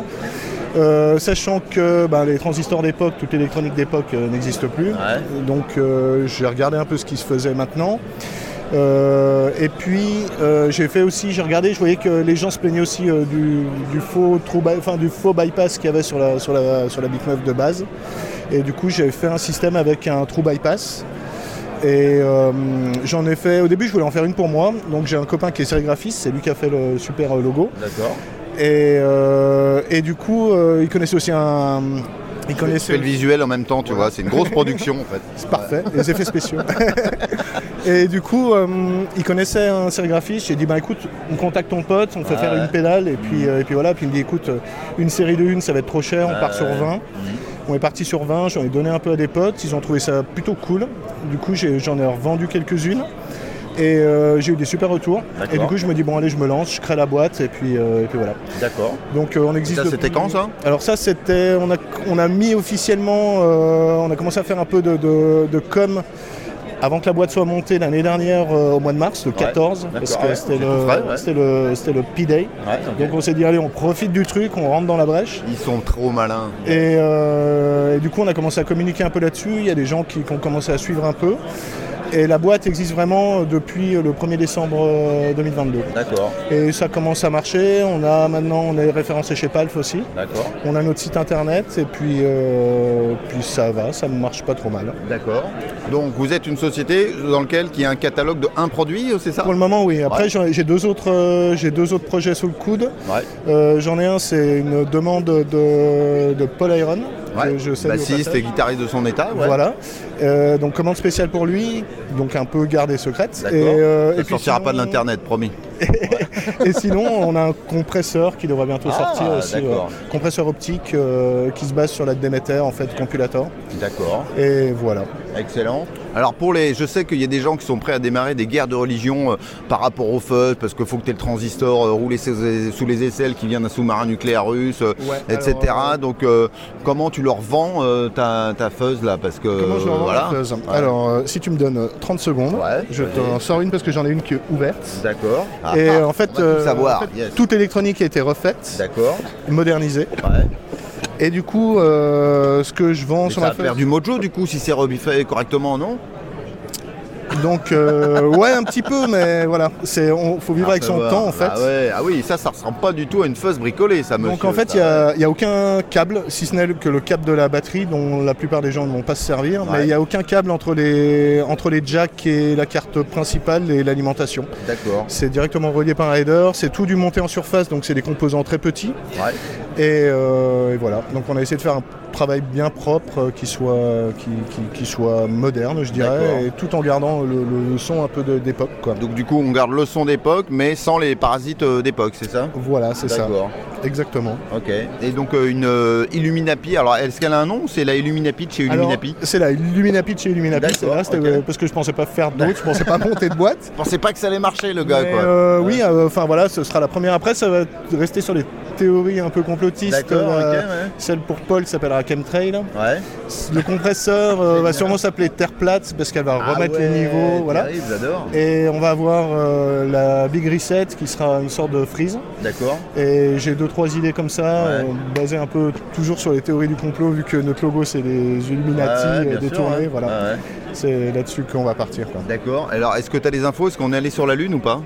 On est allé sur la Lune. ouais. Ah bon Ah Mais la Lune est que- creuse, paraît-il. Ah d'accord, il y a quand même un angle derrière. Un, angle derrière. ouais. Et en fait, ouais, le, le logo, euh, le logo de la, du, du- du- le logo de la, de la pédale En gros, c'était que euh, c'était une soirée un peu arrosée avec des potes. et en fait, euh, on était en train de discuter théorie du complot euh, là-dessus. Et moi, je leur dis, ouais les gars, moi franchement, je vois trop un truc. Je vais refaire une Big Muff triangle. Le ouais. triangle, ça me fait penser à une pyramide. Le pyramide à l'œil à, à l'œil dans la pyramide, Mm. aux Illuminati. On va garder le pi de- du Big Muff Pi, on va Ah, faire yes. Illuminati Pi en fait. Et voilà, j'ai parti là-dessus sur un délire un peu euh, lors d'une soirée un peu arrosée. Et voilà, et puis, et puis on en est là. Et puis voilà, et voilà ce que ça donne, des chouettes pédales, euh, etc. Alors moi je peux pas vous parler du son parce que je l'ai pas encore euh, testé, mais je, je l'essaierai. Et tu m'as dit c'est combien là votre produit là? Là, c'est 210 euros. D'accord. Sachant que sur ces séries-là, en fait, la sérigraphie est faite à la main, c'est tout percé à la main. C'est, enfin, vraiment, le- je reçois le boîtier nu et euh, je vais chez mon pote sérigraphiste, il fait la sérigraphie, je perce euh, chez mon père avec une perceuse à colonne, je revernis dessus et puis après je fais l'assemblage électronique à l'intérieur. Donc c'est vraiment tout assemblé à la main. Excellent. Euh, c'est où est-ce qu'on vous retrouve sur les internets euh, Si on veut s'acheter une pédale, comment est-ce qu'on fait Site web, tout ça, tout ça. Alors, euh, illuminapi.fr, Ouais. c'est écrit derrière, derrière la boîte. Et sinon, chez Palf. D'accord. Et, euh, et on a aussi notre compte Twitter. Instagram Ouais. et Facebook, qui sont retrouvables sur le site euh, illuminapi.fr. En général, c'est facile à trouver. Est-ce que vous allez ou est-ce que vous avez déjà fait des, des salons? Alors j'ai fait un salon euh, début avril à Samoa. D'accord. Et, euh, et Ils sont plutôt Django par là-bas, non Euh, À Samoa, non? Ouais, bah, c'était un petit salon, mais c'était vraiment, vraiment sympa. Non, il y mais avait c'est- des- Blague à part, c'était pas un salon Django en fait euh? Non, non, Non, il y avait il y a Nono Qui a joué le soir. Ah. Euh, il, y a, il y avait des groupes un peu orientés, orientés Pink Floyd. euh, il y avait, ouais, mais il y avait, y quand même euh, pas mal de, pas mal de choses et c'était assez intéressant. Puis discuter avec pas mal de luthiers. euh, il y avait des, des masterclass aussi. Et non, c'était sympa. ouais. D'accord. D'autres salon. projets de salon comme ça? Alors euh, peut-être guitare en scène, j'aimerais bien. Ouais, cet été, ouais. Cet été, c'est pas loin. Et puis. euh, Toi, t'es du coin, t'es de Ouais, régional de l'étape, Je suis de, de, de l'Ain en fait. D'accord. À côté de, à côté de Saint-Genis-Pouilly. Et euh, je suis originaire de Haute-Savoie, donc. Saint-Julien par là-bas. Et euh, ouais, puis enfin vraiment, il est vraiment super. euh, guitare en scène, c'est vraiment super festoche. Les gens sont super sympas. Ouais, moi j'y suis allé deux fois, euh, ben en bonne ambiance, etc. Bien humaine, vraiment Ouais, super super cool quoi. Donc non, ouais, si je peux aller là-bas, ça pourrait être cool. Super, très bien. Donc voilà. Eh ben écoute Yannick, merci pour ces scandaleux cadeaux. Je, pensais, je pensais revenir juste avec du chocolat, avec du Toblerone et voilà. Et je reviens avec une pédale made in France, roulée sous les aisselles, spéciale complotiste. Donc euh, génial. Moi j'ai totalement euh, viré ma cutie maintenant. euh, voilà, le- la lune est creuse. Maintenant je suis au courant de tout. Je suis, je suis euh, officiellement illuminé quoi. Ouais, on peut Est-ce que les cheveux ça. tombé, mes cheveux vont tomber maintenant ou, euh, Non, tu vas te transformer en reptile, mais ça va. Ok, très bien. On va pas parfait. rentrer dans le, con- dans le débat du vaccin, mais non, non, non. Non, c'est plus euh, vraiment les théories du complot, c'est plus pour en rigoler que je n'adhère pas du tout. Ah bah ça là moi je te laisse bah, toute la responsabilité de tout ce que tu as dit jusqu'à présent. hein. Là, bah, je me dédouane complètement. Et je trouvais ça un bon, enfin je trouvais que c'était un bon angle, euh, en sachant que tout le monde prend les Illuminati, euh, enfin pense que les Illuminati existent et qu'ils dominent le monde. Je me dis bah tiens on va pas partir. le cas. on- Bah non. Malheureusement. tu, euh, peut-être c'est la dernière fois que tu parles devant une caméra, ça se trouve. hein. Peut-être. Mais voilà, donc, de dire des trucs comme ça. toi. On verra. On a eu peur de se faire, de se faire détruire la boîte aux lettres parce qu'il y a D'accord. le petit autocollant dessus. oh là là là là, les mecs ils prennent tous les risques quoi. Bon, bah, c'est bien, y compris de venir euh, jusqu'ici en Suisse.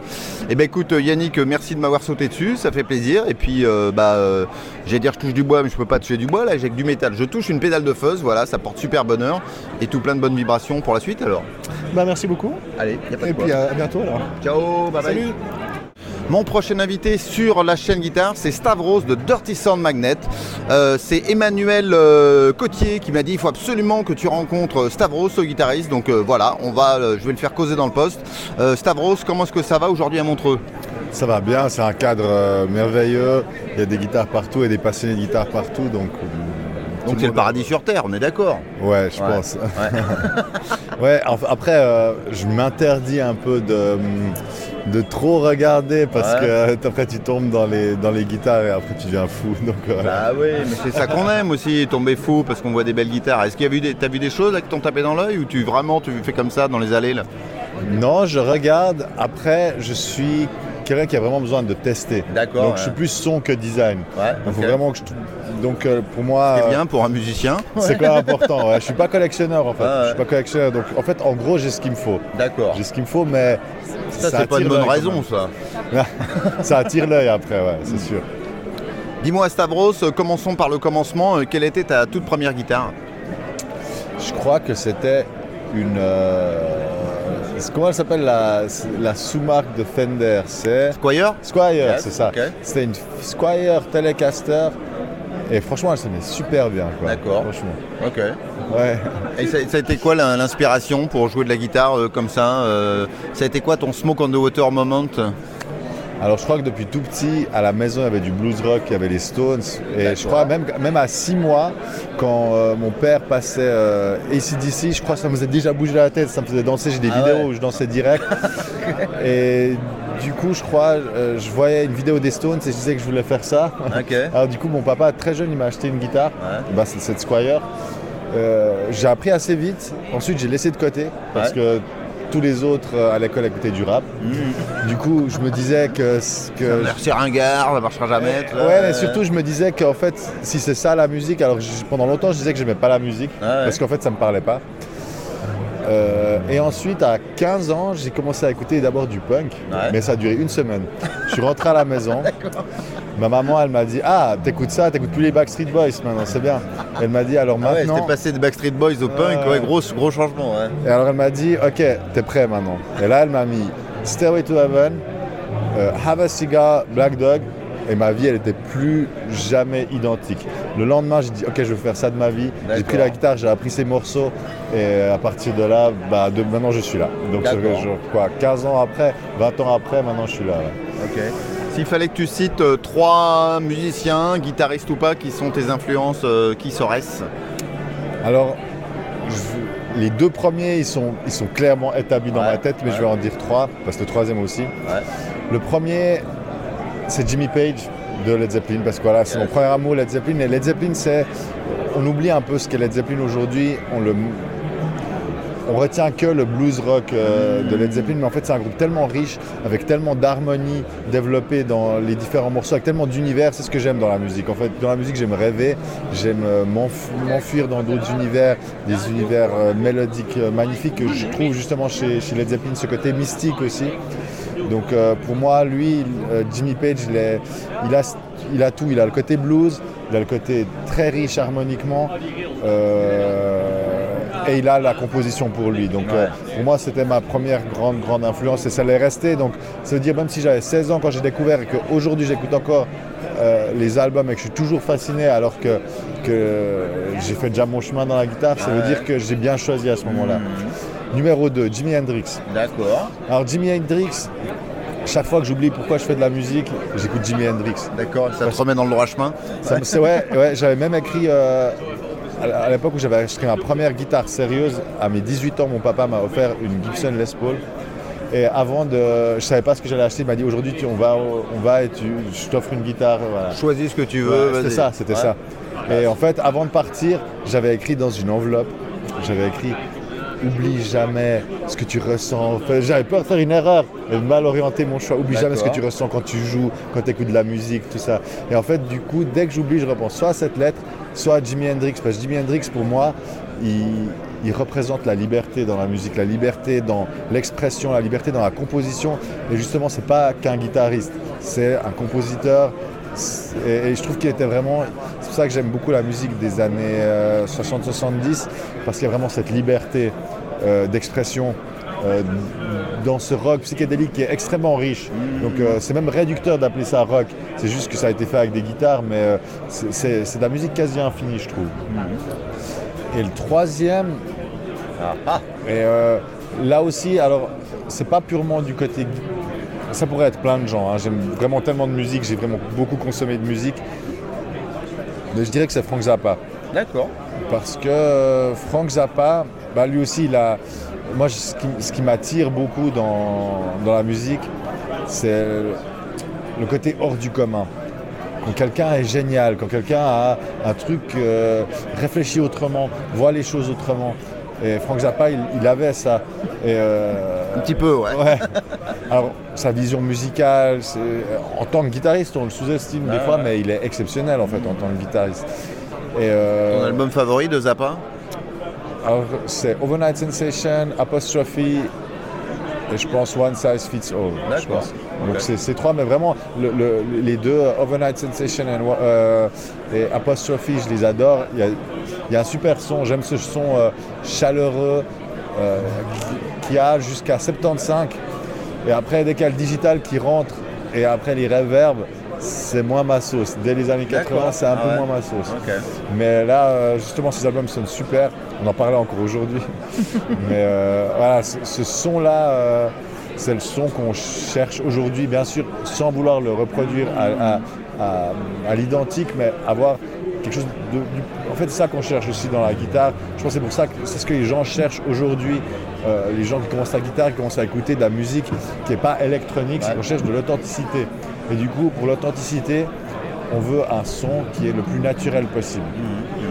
Et euh, c'est pour ça que le son à l'ancienne, avec peu de fioritures, pas de compression euh, digitale, des choses comme ça, ben, moi ça me plaît beaucoup et je pense qu'on on y revient d'une certaine manière. Parce que c'est pas un son vieux, c'est juste un vrai son. Ouais, ouais, ouais. Alors Avec que de l'authentique dedans, quoi. Voilà, et du coup, un son qui est vrai, il sera. euh, Il se démodera jamais, quoi. Bah ouais, il sera universel et intemporel.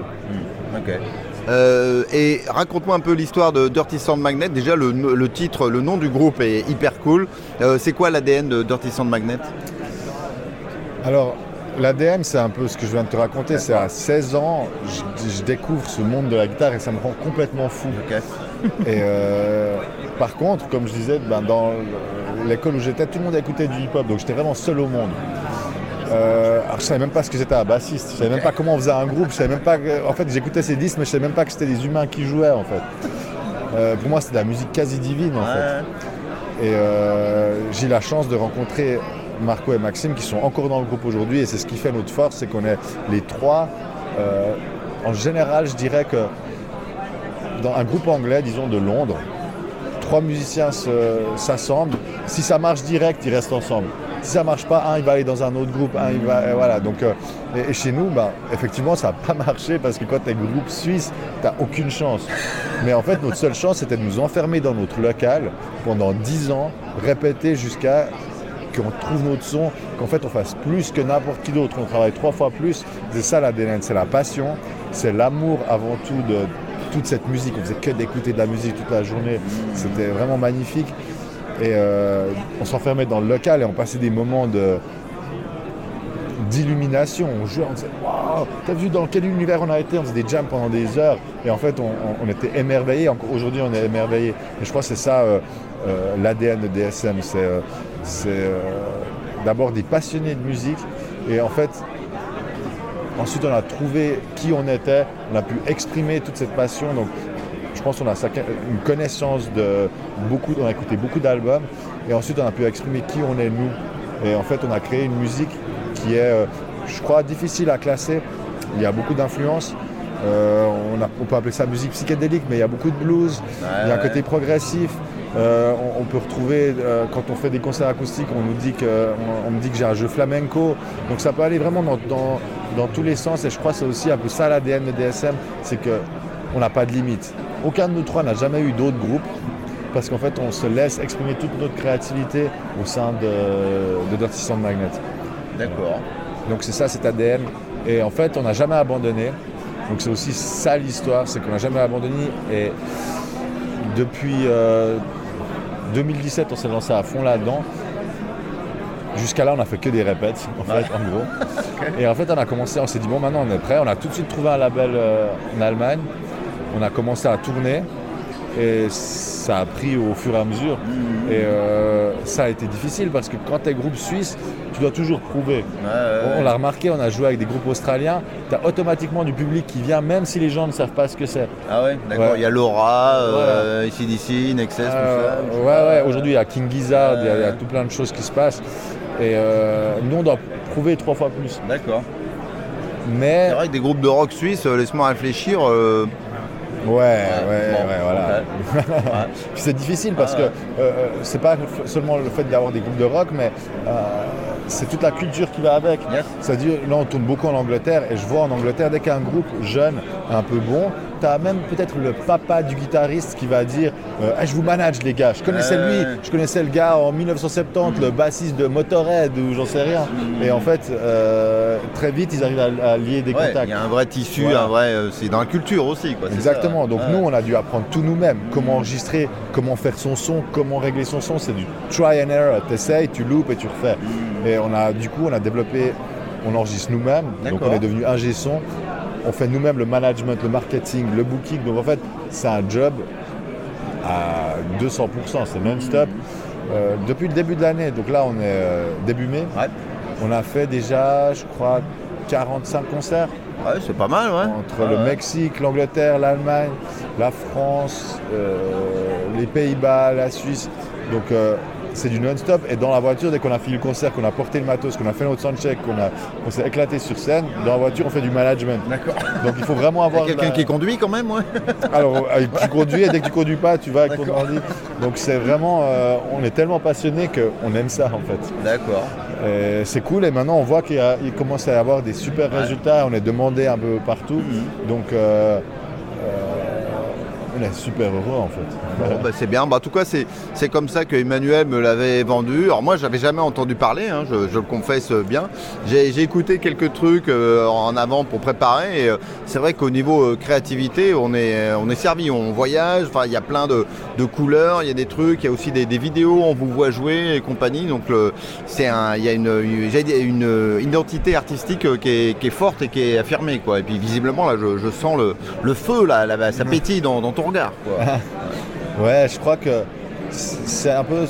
C'était important qu'on développe une identité à nous. Euh, parce qu'en fait, si on faisait que du blues rock, comme le, le font les Américains depuis 50 ans, bah, tu vas, tu vas T'as 50 pas- ans de retard. Ouais. Bah ouais, et puis en fait, eux, ils savent le faire. Et euh, pourquoi, pourquoi faire ça? C'est pas notre identité. Alors, notre identité, c'est clair. On est, on est influencé par le rock, surtout anglais, je dirais. Donc, ça fait partie de notre identité. On adore ça. Euh, mais on a des, des origines. Marco, il est, euh, le, le bassiste, il est italien. Ouais. Maxime, il est suisse. Moi, je suis gréco-hongrois. Donc, euh, moi, à la maison, j'ai entendu beaucoup de musique grecque, hongroise. Donc, je trouve que ce serait dommage de regarder uniquement vers l'ouest. Et je crois en fait qu'il y a même une tendance, si on, on- on regarde musicalement, le blues est né aux States, hein, par le mélange euh, culturel qu'il y a eu à cette époque. Et il a voyagé vers l'Est. Il a été en Angleterre. Parce que les Anglais qui ont entendu le blues, ils se sont dit Ah, c'est cool ça. Et ils ont commencé à le faire, ça a créé le rock et ça a enrichi le blues en fait. Parce que euh, il y a eu ces influences euh, plus européennes qui sont arrivées d'une certaine manière, et plus britanniques, on va dire, la folk, qui a enrichi euh, le rock, le, le blues, et c'est devenu le rock. Et je pense que ce voyage à l'Est, il faut le continuer. Et euh, j'encourage d'ailleurs tous les groupes euh, européens à pas se tourner que d'un côté de, le- de la carte du monde, mais aussi de l'autre. Et je pense que il y a encore quelque chose à explorer dans cette musique qui a été, on l'a déjà beaucoup fait. Je pense que le blues, ben, par exemple, je prends un exemple, il y a Bombino, le Nigérian, tu, tu connais C'est un extraordinaire bluesman. Euh, c'est le Jimi Hendrix africain. Et lui, voilà, c'est ce qu'il a fait, c'est qu'il a pris le, le blues comme il l'aime, il a écouté du Jimi Hendrix, tout, et il a, il a mis ses- ses- ses- sa culture africaine là-dedans, et je trouve ça plus frais qu'entendre un énième euh, bluesman américain, sans les critiquer, mais je l'ai Le énième clone de Stevie Ray ou je voilà, sais pas. exactement, ouais, ouais. exactement. Donc, euh, je pense qu'il y a, euh, on ne doit pas être trop timide. Il faut oser s'exprimer en. C'est un peu le but en plus quand tu es musicien normalement. hein, Bien ouais. sûr, mais par exemple pour des Suisses, alors peut-être en France vous avez, vous avez plus la grande gueule. Bah, bien sûr, on est, ouais, on est des grandes gueules, bien sûr. mais, mais en Suisse, on est, on est euh, plus timoré. et, euh, et je pense qu'il faut oser s'exprimer. faut- Hmm. faut- voilà. Puis c'est ce qu'on a fait. Et on a toujours cru en nous. Et, euh, Et puis ça marche. Et puis ça, ça prend forme. Ouais, ça prend sacrément forme. On, aime juste trop ça en fait. Bah, c'est que on a, on a fait des concerts des fois devant cinq personnes et on a donné, on a donné notre sang, notre cœur, et voilà. Et en fait, ça paye parce que sur le moment, on se dit, ah, tu ça va quand même être dur là, on va vraiment. On est quasiment plus nombreux sur scène que dans le public. Ouais, Est-ce qu'on va y arriver? Mais en fait, tu vas la prochaine fois à 100 personnes, la fois d'après à plus. Et maintenant, en fait, euh, on s'était toujours dit, attends, mais combien de concerts pourris on va encore devoir faire Et maintenant, on ne doit plus en faire. Maintenant, on fait plus que des concerts cool. Et, euh, et ça, et ça, du coup, quand tu t'es vraiment battu pour ce que tu aimes, tu l'apprécies encore trois fois plus. Je me dis, mais attends, si on avait eu ça euh, dès le début, on n'aurait pas compris en fait. Et c'est pour ça qu'ils sont morts, tous les gars à 27 ans. C'est qu'en fait, on leur a tout, tout de suite tout donné. Ils ont tout de suite tout pris. Ils n'ont pas géré. Et en fait, ils étaient trop jeunes pour apprécier euh, ce qui s'offrait euh, voilà, dans ces, ces années complètement folles où il suffisait de prendre une guitare et t'étais connu. J'exagère. Il y avait deux, trois mecs talentueux, mais je vois ce que Ouais, tu veux dire. ouais. Ah non, c'est sûr. non, c'est sûr. Donc, euh, donc je pense que je suis content du, du- du voyage qu'on a fait, de, de l'histoire qui est la nôtre. Chaque artiste a son histoire. Et la nôtre, c'était de passer la plupart de notre temps dans notre local de répétition, dans un pays où il y a peu cette culture. Et développer nous-mêmes nos codes en fait, sans aide extérieure, développer nous-mêmes nos codes. Et ben, c'est, euh, cette originalité que tu décrivais ou qu'on nous, qu'on nous- qu'on nous attribue souvent, je pense qu'elle vient de là. C'est que du coup, on n'est pas, euh, on n'a pas été formaté par des, des maisons de disques et on a Ouais, fait Qu'est-ce comme qui marche ici ou là Puis tiens, on fait un petit truc, un petit cocktail rapido. et, euh, Ouais, pas du tout. Ah ouais. Du coup, on a nos propres concepts, euh, genre des concepts si- si- qu'on a développés nous-mêmes, genre dans la basse, il cut toutes les basses parce qu'il veut faire ressortir la basse. Dans, dans la guitare, moi, j'essaie d'avoir le son euh, le plus naturel possible, j'utilise pas trop de distorsion. Euh, on construit notre son, on sait exactement ce qu'on veut. Et euh, du coup, sans écouter ce qu'on nous avait dit au, qu'un producteur nous aurait dit. On a Ouais. développé notre son. Et ça, en fait, au final, j'en suis content. Après, peut-être que si tu voudrais faire un, un super gros hit, tout ça, il faudrait à un certain moment formater ta musique. Mais en fait, je me dis, attends, formater sa musique, autant aller travailler, faire un autre job. Si déjà tu fais pas le truc que tu voulais vraiment faire à la base. Donc voilà. Super. Bah écoute, euh, magnifique philosophie, super conclusion. Euh, Stavro, j'étais ravi qu'on se rencontre. Euh, Si on veut suivre euh, votre actualité, euh, qu'est-ce que c'est le site web pour voir les dates de concert, tout ça, tout ça? Alors c'est Tu en trouves un seul sur- mot, tout ça. Sur Ouais. Facebook, sur Instagram, sur YouTube, sur les plateformes de téléchargement. Streaming qui rapporte beaucoup, là, ouais, tout ça. Ouais. Écoute, j'ai appris à le voir autrement le streaming. C'est que euh, le streaming, c'est clair qu'il y avait un côté frustrant à, à- à voir ta musique gratuite, mais je me dis en même temps, des, des petits paysans comme nous qui vivent euh, dans des contrées perdues, ben en fait, il y a 30 ans en arrière, tu ferais des concerts dans le bar à côté. Ouais, Et bien, en mieux fait- t'allais avec la, la vallée d'à côté, mais Voilà, t'allais pas bien loin. Exactement. Ouais. Et, et grâce euh, au streaming, bah, c'est quand même un, un moyen. Voilà, on nous écoute vrai. dans le monde entier. Euh, on a été faire euh, une tournée au Mexique et c'était complet tous les soirs. Et les gars, ils connaissaient les paroles par cœur. Ah ouais, Donc sans streaming, Ça doit être un choc, t'arrives comme ça euh, dans un autre continent et les gens connaissent ta musique et ils kiffent à mort et tout ça. Quoi. Mais attends, c'était incroyable. On arrive à Mexico City, on descend du bus à. C'est la 16h30. Beatlemania, quoi. Non, mais c'était ça. Ah ouais attends, c'était- attends, on descend à 16h30 du bus. Il y a déjà des types qui attendent pour se faire signer. On, a, on joue à 11h le soir. Qui, ils- je dis, mais ils veulent quoi? Ils sont pas trompés de gens, là. Et on devait les signer les uns après les autres. On fait le soundcheck. On sort du- de la salle de concert à 19h, donc 3 heures avant le concert, 4 heures avant le concert. Et euh, je vois la queue, une énorme queue. euh, je regarde, elle met nous cette queue? Je me dis, est-ce qu'il y a un concert C'est pas pour nous Il y a un concert de Metallica à côté ou quoi Eh non. Non, c'était- pour nous. Donc euh, c'était ouais, une superbe, euh, superbe surprise. En fait, ils ont là-bas, ils ont encore la passion en fait. D'accord. Qu'on Ouais. perd un peu euh, des fois en Europe où on est très gâté, on a.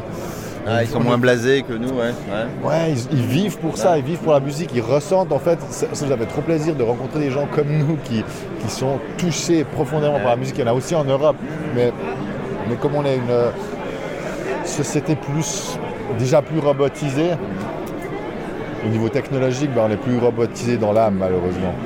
Donc euh, c'est aussi un combat qu'on a, un combat philosophique, on va dire, de, de ramener une certaine esthétique, une certaine philosophie musicale euh, dans le monde.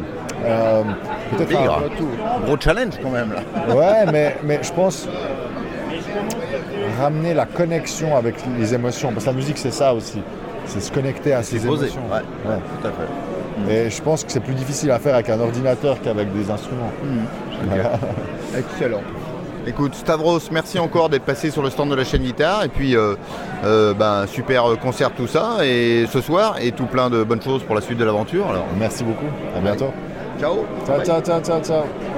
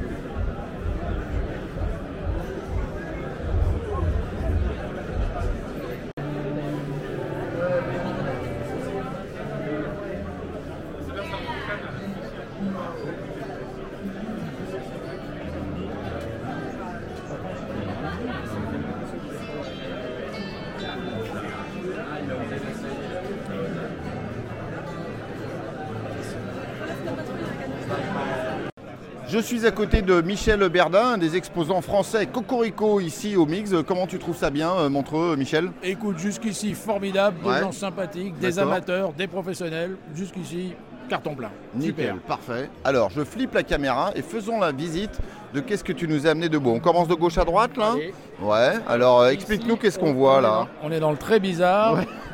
Guitare baryton, Yes. diapason 27 pouces Ouais. 75. Alors c'est pas encore une basse, mais enfin ça commence à être conséquent. Ouais, Fretless. ouais. On a tout de même indiqué en blanc les, repères des, frets pour pouvoir viser et jouer quand même juste. Bon, c'est- original. Il y, a des possibilités. euh, C'était fait pour un musicien qui fait des, des musiques d'ambiance, donc il voulait, voilà. D'accord. Ça, c'est une commande. Voilà, c'est une commande particulière. Ensuite, C'est particulier, effectivement. Particulier. Yes. Des petites guitares de voyage, j'en ai deux, Ouais. tout noyé, euh, un peu dans l'esprit. C'est le même diapason que le- la, la mini. euh, La GS Mini Taylor, Taylor, exactement. Donc euh, 20, 23, 75 ou je ne sais plus combien. Ouais. Mais avec une, une largeur oscillée euh, standard, type ovation 43 Ah, et quelques. Donc, euh, alors, très bien pour petites mains, enfants, femmes, mais un adulte peut jouer. C'est pas aussi confort en picking qu'un 46 mm type Keguiner, etc. Mais enfin, ça reste jouable. Alors, Très jolie, très élégante. Voilà. Yes. euh, petite subtilité Ah, ah. pour ne pas perdre les bitonios quand on est en vacances. Ben oui. Hop. Oh, mais comme c'est mignon. Mais c'est superbe. D'accord. Très bien. Et hop, on les remet. Aimanté. Nickel. À côté, une corde. Alors, je dis pas classique parce qu'après les, les luthiers classiques me regardent. Ah ouais, Qu'est-ce c'est que c'est bûcher direct, là. logo, mais Ouais, direct, ouais, voilà. tu m'étonnes. Donc une corde nylon, baryton aussi. Euh, moi, je trouve ça très pratique pour chanter euh, en, en duo. Par exemple, je, je- je- je chantais avec une fille souvent, et pour trouver une tonalité qui nous correspondait aux deux, la, la baryton, ça se tombe souvent parfait. Ou pour chanter le, le- le répertoire un peu anglo-saxon, Beatles, Simon Garfunkel, si tel morceau est un peu aigu, bien que moi je n'ai pas spécialement une voix de baryton, Ouais. on, on passe tranquille sur tout. D'accord. En dernier, une, Yes. une deuxième petite de voyage, tout noyé pareil, mais accordage standard, celle-ci, Milare Sol Si Mi. Alors que l'autre n'était pas accordage standard L'autre, l'autre, c'était. Alors, pareil, j'ai un, petit, Ah oui. un, un client très petit de taille qui, qui m'avait demandé est-ce, qu'on peut faire la mini en baryton Et que chez, chez Stringjoy, ils, nous- ils nous ont sorti un jeu, parce que le jeu de baryton était un peu rude quand même, Ouais. et ils nous ont sorti un jeu euh, équilibré corde par corde, donc ça, ça- ça- ça sonne quand même en baryton sans, sans être effroyable pour les doigts. D'accord. Euh, à l'avant, on a une Et petite. attends, attends, on Oui. était en train de là, pardon, et- eh et oui. Celle-ci, donc euh, exactement la même, mais Ouais. accordage standard, mi- Milare Sol Si Mi. D'accord. Voilà, donc ça, c'est, grosso modo la, voilà, la, la- la mini geste de, de chez Taylor. Ok. Et euh, gamme de prix environ là? Alors, Euh, prix de lancement pour l'instant, les- Ouais. les, petites de voyage 1650 et D'accord. 1850. D'accord. Et le, le modèle un peu plus ouvragé Ouais, avec ouais, filet contre filet, on commence à 2400 en épicéa et palissandre. Alors celle-là, c'est du séquoia et noyer, elle est un peu plus chère, je crois 2800 de mémoire. euh, D'accord. mais de- dans ces eaux-là, prix de lancement.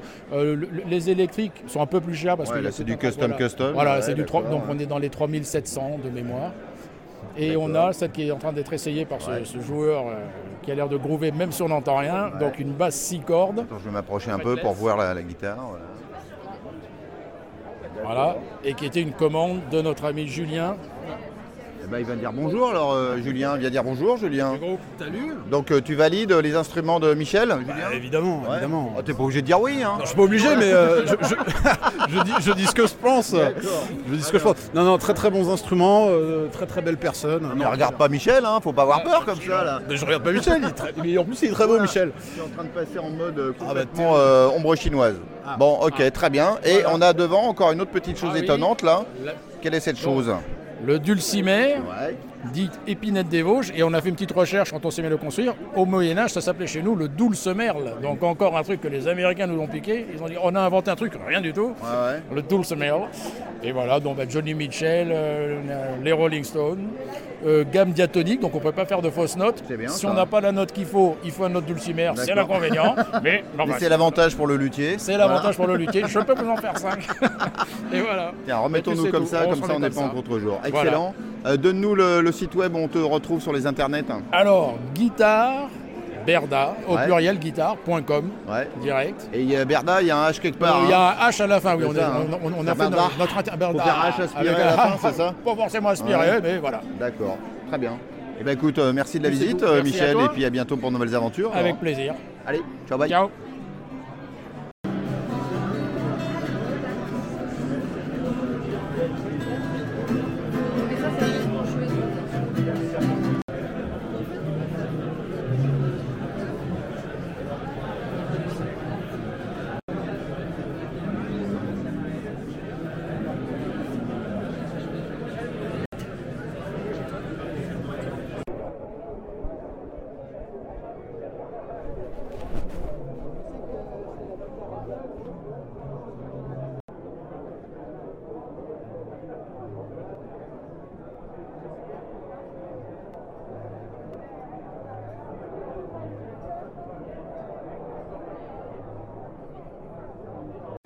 Alexandre Gletti, français de nationalité, mais euh, germanique euh, d'habitation, c'est ça, j'ai bien résumé en gros? Exactement. Ouais, c'est ça. Exactement. Il va bien, euh, récidiviste au mix, ce que tu avais fait le- l'an dernier aussi.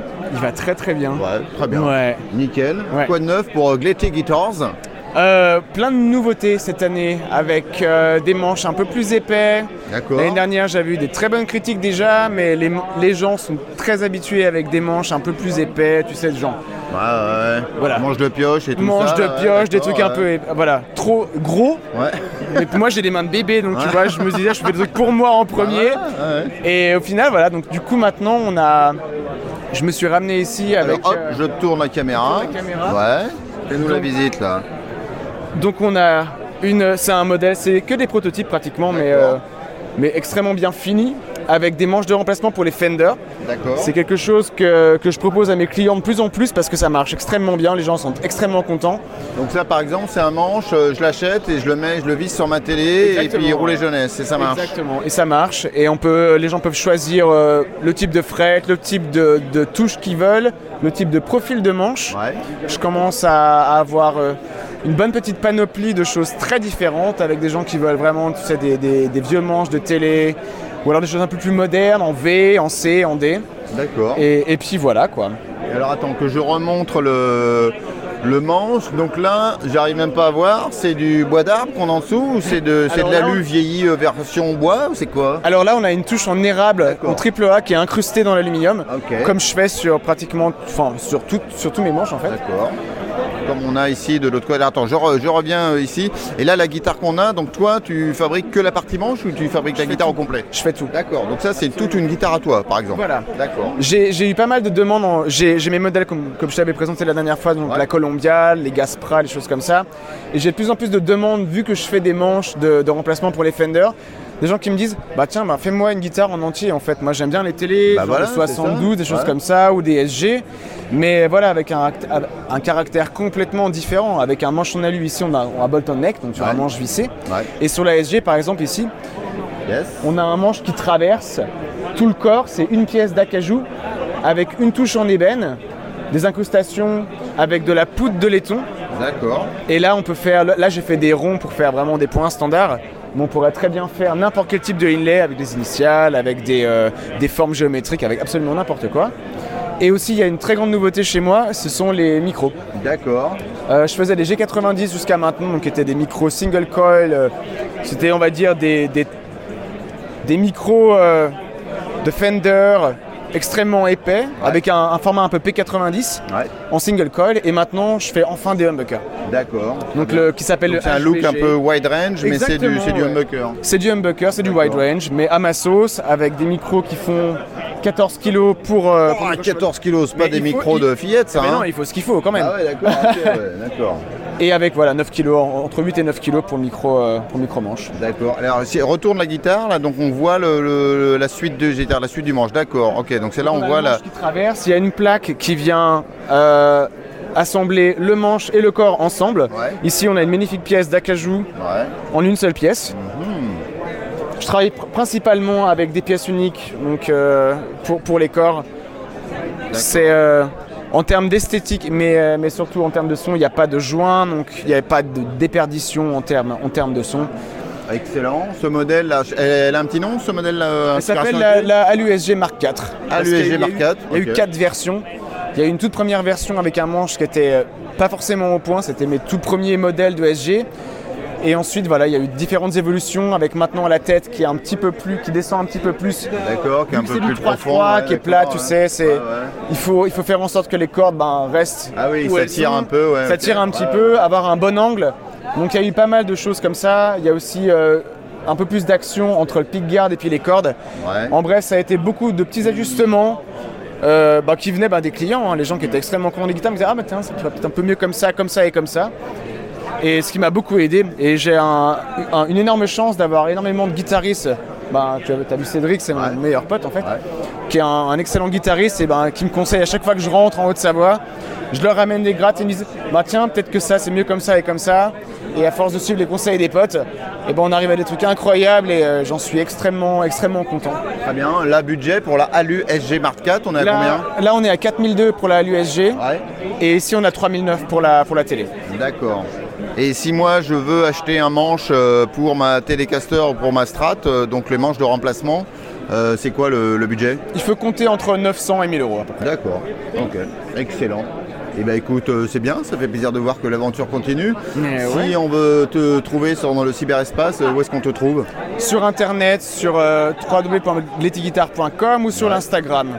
D'accord. J'ai arrêté le Facebook parce que je voilà, il y a trop de messages, euh, je travaille plus, je fais plus rien. D'accord. Donc le cherchez pas sur Facebook, allez Non, sur les internets non. et Insta. Mais venez sur Instagram, j'ai ouvert une chaîne YouTube aussi où je fais pas mal de vidéos sur notamment la conception et la réalisation des manches pour les pour les strats, pour les ben, Ah oui, les je me rappelle avoir vu euh, une vidéo où on te voit en train d'usiner euh, de- Voilà. de, l'alu pour faire. J'explique un, j'explique un petit peu ce que je fais, j'explique aussi, je vais essayer de faire un peu plus de vidéos, je pense arrêter notamment les commandes custom. C'est-à-dire tu veux plus de clients? Je veux faire ce qui me plaît. D'accord. Et, euh, et je me rends compte que ben, c'est très compliqué euh, d'être euh, d'être tout seul euh, à l'atelier, Ouais. d'avoir une petite fille qui est tout le temps malade à la crèche, Ouais, d'avoir une femme qui est des fois malade aussi. Puis faut, voilà, Elle va enfin, plus à la crèche ta femme quand même. Non, non, mais ça, elle, oh, c'est une horreur. Et- une horreur ta femme, elle va être Non, non, ma contente, femme, ma ok. femme, elle est géniale, ma femme. Heureusement qu'elle est là, ma femme. eh. Oh l'interview qui dérape, qui tourne mal. T'as vu ça? Je vais me faire allumer. Non, elle, elle parle un petit peu français, mais ça va. Je t'ai rattrapé le coup, hein, ça merci, va. c'est merci, cool. Pierre, merci. Et attends, du coup, avec euh, ces conneries, j'ai une dernière question qui est en train de m'échapper. Euh, donc, euh, bah, c'est pas grave, euh, c'est pas grave. Eh ben, écoute, euh, ah oui, si, voilà, dernière question. Donc là, tu as fait le mix deux fois de suite. Est-ce que tu as d'autres projets de, de salon C'est quoi tes plans? Ouais. Alors, ben, pour en revenir justement actuellement, on va dire famille, on va très certainement revenir s'installer en France avec ma femme et ma fille. D'accord. Ok. Et donc j'aimerais bien faire ben, voilà, le salon de Toulouse, à Paris, être un peu plus présent en France parce qu'on est, il y a personne. hein. Ah ben, Il y a Tête Guitare qui commence à faire des manches en Ouais, aussi. Ouais, exact, ouais. Et, euh, et donc voilà, on sera euh, re- rejoindre la famille des luthiers français et, euh, et puis voilà, Très bien. ce sera Eh ben, très très bien comme ça. On t'accueillera à bras ouverts comme le retour du fils prodigue, c'est promis. vous êtes géniaux. Voilà. Pourquoi tu me dis vous maintenant comme ça d'un coup Parce que tu parles pour la communauté, les luthiers français. Tu es le responsable maintenant, hein, tu es Ah l'ambassadeur. Vachement hein. responsable, tout à fait. C'est cool. Bah écoute, euh, bonne continuation et bonne fin de Mix 2023. Alors Eh ben, Alexandre, et merci puis, à toi. je me fais un plaisir de t'accueillir à nouveau en France. Alors, c'est à quelle beaucoup. échéance Genre là bientôt Fin d'année. euh, D'accord. Fin d'année. D'ailleurs, si quelqu'un en Haute-Savoie regarde cette vidéo, qui a Ouais. une jolie maison Ouais. avec un bon garage, Ouais. eh ben on est preneur. D'accord. Dans quel coin? Juste Haute-Savoie, c'est ça le cahier des charges? Ouais, Haute-Savoie, dans l'Ain. Allez, presque la Savoie, mais euh, faut pas exagérer non plus. hein. On vient de Haute-Savoie, on va pas mélanger les torchons et puis les Ouais, serviettes. hein. J'ai déjà entendu des histoires comme ça, les Hauts-Savoyards avec les Savoyards. Tu connais la fierté euh, des Hauts-Savoyards, on est horrible. hein. Ah, on est, on est m'a atroce. sorti la blague, la haute couture prête à porter, tout ça. Exactement. nous sommes, des, mêmes, nous sommes des personnes horribles. Ne venez pas chez nous. Vous êtes pire que les Parisiens en fait, d'une certaine manière. Ah non, mais vraiment, on, on- on critique les Parisiens tout le temps chez nous, mais en fait, euh, non, non, on, est, on est pire que vous. On vous aime beaucoup. Venez donner votre argent aux stations de ski. Voilà. c'est ça. Magnifique conclusion. Allez, ciao. Ciao.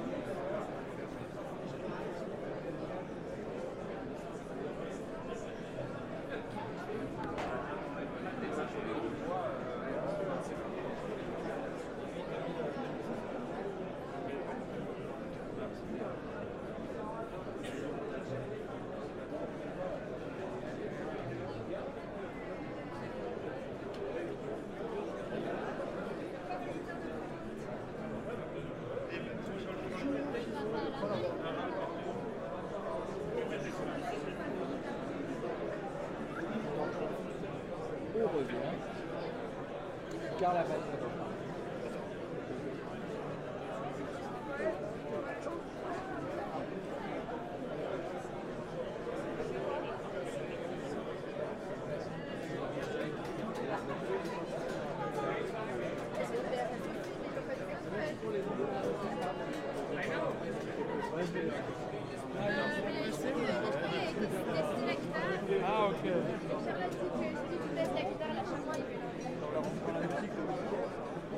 l'accompagnais beaucoup pendant beaucoup d'années et puis on avait un amitié presque.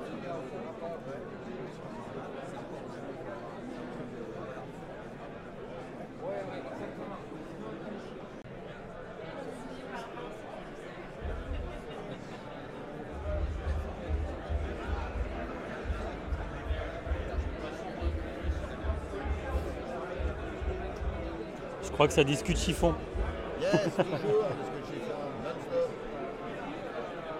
Il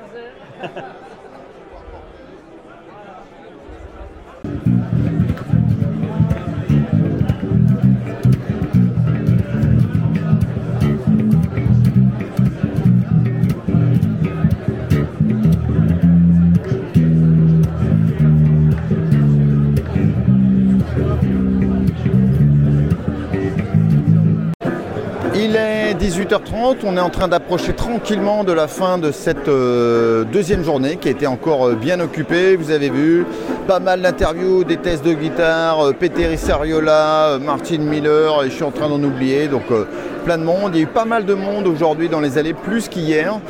Normalement, il y aura aussi pas mal de monde demain. Et bah, j'espère que vous avez bien apprécié tout ce beau reportage. Voilà, voilà.